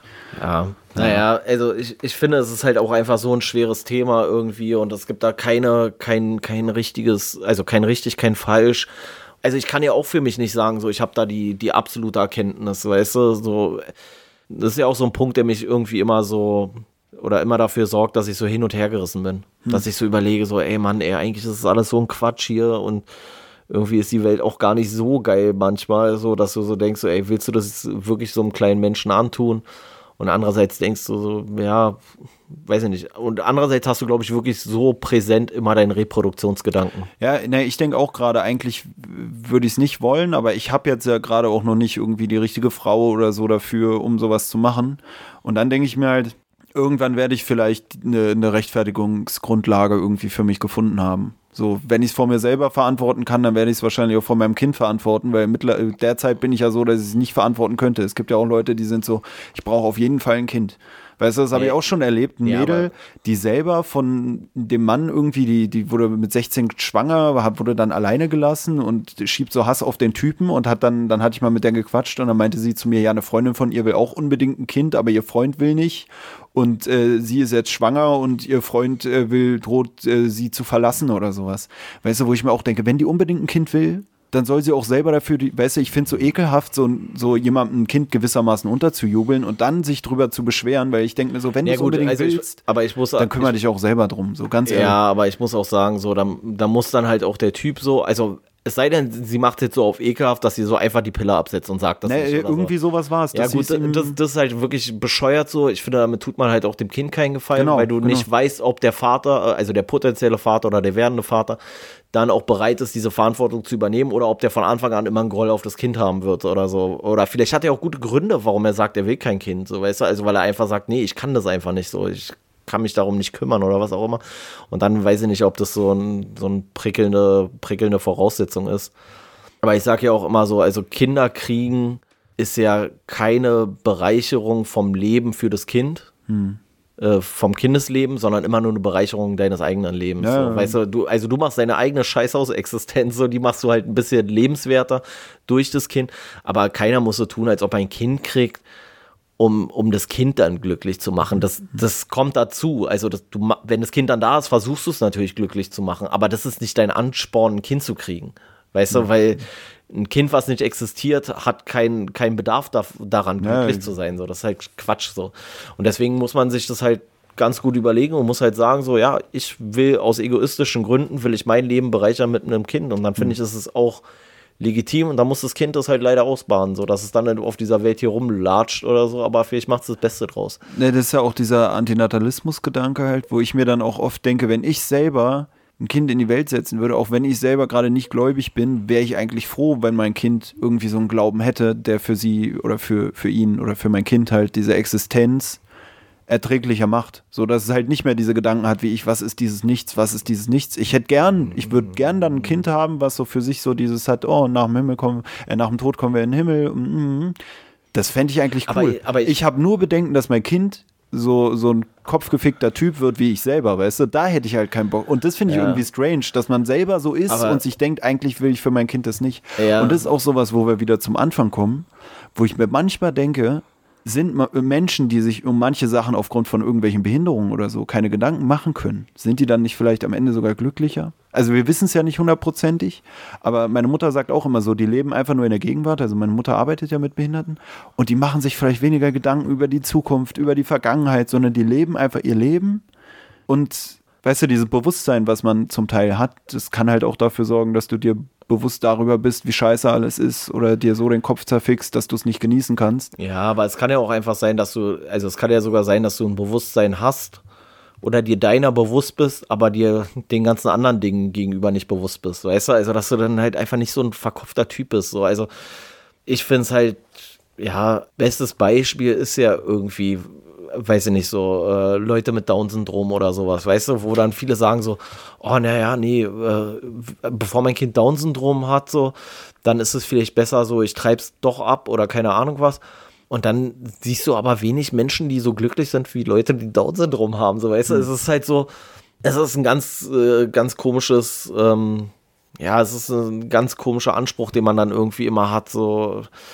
Und man kann es sich ja auch nicht erklären, aber ich persönlich mache mir halt auch gar nicht so eine Platte. Und wenn nach meinem, also wenn mein, mit meinem Tod alles endet, dann endet mit meinem Tod halt alles. Das macht mich jetzt aber nicht besonders, das bedrückt mich jetzt nicht.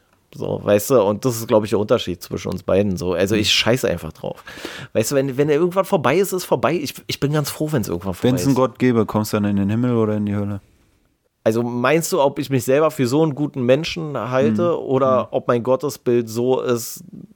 Also man kann ja dann schon alleine so fragen, so gibt es diesen, diesen strafenden Gott noch? Ist ja auch schon so eine These. So. das Einzige, was ich da als Problem eigentlich sehen würde, jetzt wo ich die Frage selber stelle, weil ich würde eigentlich sagen, ja, warum sollte ich nicht in den Himmel kommen? Ich habe jetzt nicht übelst die Sünden. aber warum solltest du? Naja, meine, meine Frage, meine, meine Sache wäre jetzt nur, wenn der Gott so ist, wie viele ihn beschreiben, dann würde ich nicht in, die, in den Himmel kommen, weil ich nicht gläubig bin oder ungläubig bin. Nee, das glaub Aber ich auch denk, nicht. Ich denke mir halt, wenn es wirklich einen Gott gibt, dann wird er sagen, Mann, du hast dich trotzdem besser verhalten als viele von den Leuten. Ja, oder manche äh, haben, oder er würde sich sogar über die beschweren, die das Ganze institutionalisiert haben. Und würde Ja. die sogar erst recht, die sich bereichert haben oder oder oder. Weil was soll er mir tun? ich Also- habe gläubige Menschen nicht im Leben gestört und ich habe Ungläubige nicht im Leben gestört. Also das, ist- das ist ja auch immer so eine Sache, die ich dann immer mega albern finde, wenn Leute sich irgendwie so an irgendwelchen, ähm, ja, ich sag mal, äh, Banalitäten festhalten. Also so bestes Beispiel so bei Muslimen jetzt so. äh, kein Alkohol oder so. so. genau, ja, ja, ich esse kein Schweinefleisch so, sonst komme ich in die Hölle so. Ach so, aber es war gestern okay, dass du dem anderen auf die Fresse gehauen hast? Also was, was Hm. würde dein Gott jetzt besser finden? Weißt du, es ist ihm nicht lieber, du frisst scheiß Schweinefleisch? Und dafür stichst du niemanden ab, so. Kann man bei Christen genauso sagen, so, weißt du? Also ich glaube auch nicht, dass Gott sagt so, ey, wie, du warst in deinem ganzen Leben nicht in der Kirche so, aber du hast äh, dich immer für irgendwie Schwächere eingesetzt oder hast irgendwelche guten Taten vollbracht, aber in der Kirche bist du nicht gewesen. Ab in die Hölle mit dir. Mhm. Oder der Typ, der irgendwie. Ähm, oder du warst nur in der Kirche, um da das Christchurch-Attentat zu begehen oder sowas. Das zählt ja, oder, natürlich auch nicht so. Oder so. Oder ob du jemand warst, der jeden Sonntag in die Kirche geht, aber danach geht er nach Hause und vergewaltigt seine eigene Tochter. Mhm. So, weißt du, also das, das sind immer so eine Sachen, so da denke ich so, man, also wenn ihr an Gott glaubt, dann denkt doch bitte nicht, dass es das ein Idiot ist, so der dann so sagt, so nee, also das finde ich aber nicht okay, da hast du mir nicht genug gehuldigt, so weißt ist du. Ja eigentlich auch lame, wenn du nur so aus Angst glaubst, in die Hölle zu kommen. So, ne? Also nur aus ja, Angst zu glauben, ist ja auch schade. Eigentlich ja, ja, sollte man ja aus Bewunderung für die Schöpfung oder so glauben und nicht nur, oh Gott, ey, ich will nicht in die, ich will nicht in die Hölle, oh. Und um darauf zurückzukommen, so ob ich in die Hölle käme oder in die oder in den Himmel, keine Ahnung. Glücklicherweise äh, ist das dann nicht mehr meine Entscheidung so. Aber ich glaube so, ich versuche zumindest. Also man hat, man macht halt tausend Fehler so und mhm. auf keinen Fall irgendwie auch nur annähernd ein fehlerfreies Leben geführt so und auch richtig viele Sachen, wo man sagen könnte, okay, dafür könnte er vielleicht ruhig in die Hölle gehen so. Aber andererseits denke ich mir so, dass ich mir wahrscheinlich über die meisten Fauxpas, die ich mir irgendwie geleistet habe, zumindest reflektiert habe und gesagt mhm. habe, okay, ich will das nicht nochmal so machen oder ich will wenigstens versuchen. Weißt du, ich finde es auch immer nicht schlimm. Das ähm, habe ich auch so in Bezug auf, auf diverse äh, Dinge immer so, die dann so passiert sind. Habe ich dann auch immer gesagt, so, ich finde es nicht schlimm, wenn ihr einen Fehler macht oder sowas. Aber wenn ihr den gleichen Fehler immer wieder macht und euch nicht bessert, so, dann finde ich es halt für den Arsch. Mhm. So, weißt du, also wenn du halt so versuchst oder wenn du versuchst, was Gutes zu machen und dadurch was Schlechtes passiert. Weißt du, also du willst einem Kind über die Straße helfen, so, damit es nicht vom Auto überfahren wird und nur weil du kurz wartest, passieren irgendwelche Zufälle mhm. so und deswegen wird das Kind überfahren. Dann kann man dem Menschen aber trotzdem keinen Vorwurf machen. Er hat trotzdem nach bestem Wissen und Gewissen gehandelt. So. Mhm. Und das ist, finde ich, das Entscheidende und danach. Also wenn es Gott gibt, so, dann hör mal bitte zu, ja, mach mal so. Ich habe mir Mühe gegeben, auf jeden Fall. Ist halt die Frage, wie er es bewertet, dass wir jetzt schon, keine Ahnung, über zehn Folgen rausgehauen haben und trotzdem noch weitermachen. So. Meint, meinst du, er hat gedacht, so, nee, die, die lernen einfach nicht draus und jetzt gehen wir raus und dann jetzt kriegen wir irgendwie so einen fiesen Blumenkübel auf den Kopf oder sowas? Weiß ich nicht, ich bleib zu Hause, Alter. Wir gehen, das Haus wir gehen nicht mehr verlassen. Wir gehen nicht mehr raus. Ey, nicht, dass sie nochmal die, die Decke auf den Kopf fällt hier mhm. oder, oder Thor seine Blitze nach uns schmeißt. Mhm. Ich bin mir auch nicht sicher. Ich habe vorhin jemanden gesehen, der sah verdächtig nach Thor aus. Ey. Mhm. Das ist übrigens auch geil, ne? Bei den römischen und griechischen Göttern und sowas und auch hier den, bei den Germanen und sowas dass da einfach die Götter so eine Typen sind, die dann irgendwie zu den Menschen gehen und dann einfach irgendwelche Weiber so flach legen. So, das ist irgendwie auch so richtig eigenartiger, so weißt du, so irgendwie so Zeus oder Thor oder so. Das ist eine richtige. Nee, ist halt auch ein geiler Die würden Move. heute alle Anzeige kriegen wegen sexueller Nötigung und so. Weißt du, du, du bist so vielleicht ausgestoßen äh, aus deinem Dorf, steppst da irgendwie so durch die, die Fjorde entlang, kommst da irgendwie bei so einem neuen Bützchen an mit deinem komischen Lammfell um den Hals oder so. Und dann, ey, ganz ehrlich, dann sagst du einfach, äh, nee, Thor hatte doch schon immer ein bisschen kürzere Haare und ein Zwirbelbart, so, ich bin's. Und dann Wer ja. weiß so, wie viel da durch so eine Geschichte meinst entstanden du, Meinst du, es war so die alte Tinder-Masche sozusagen damals? So Fake-Profil. Swipe, swipe mal nach rechts, wenn du denkst, ich bin Tor, so, weißt du? Ja. ja, keine Ahnung.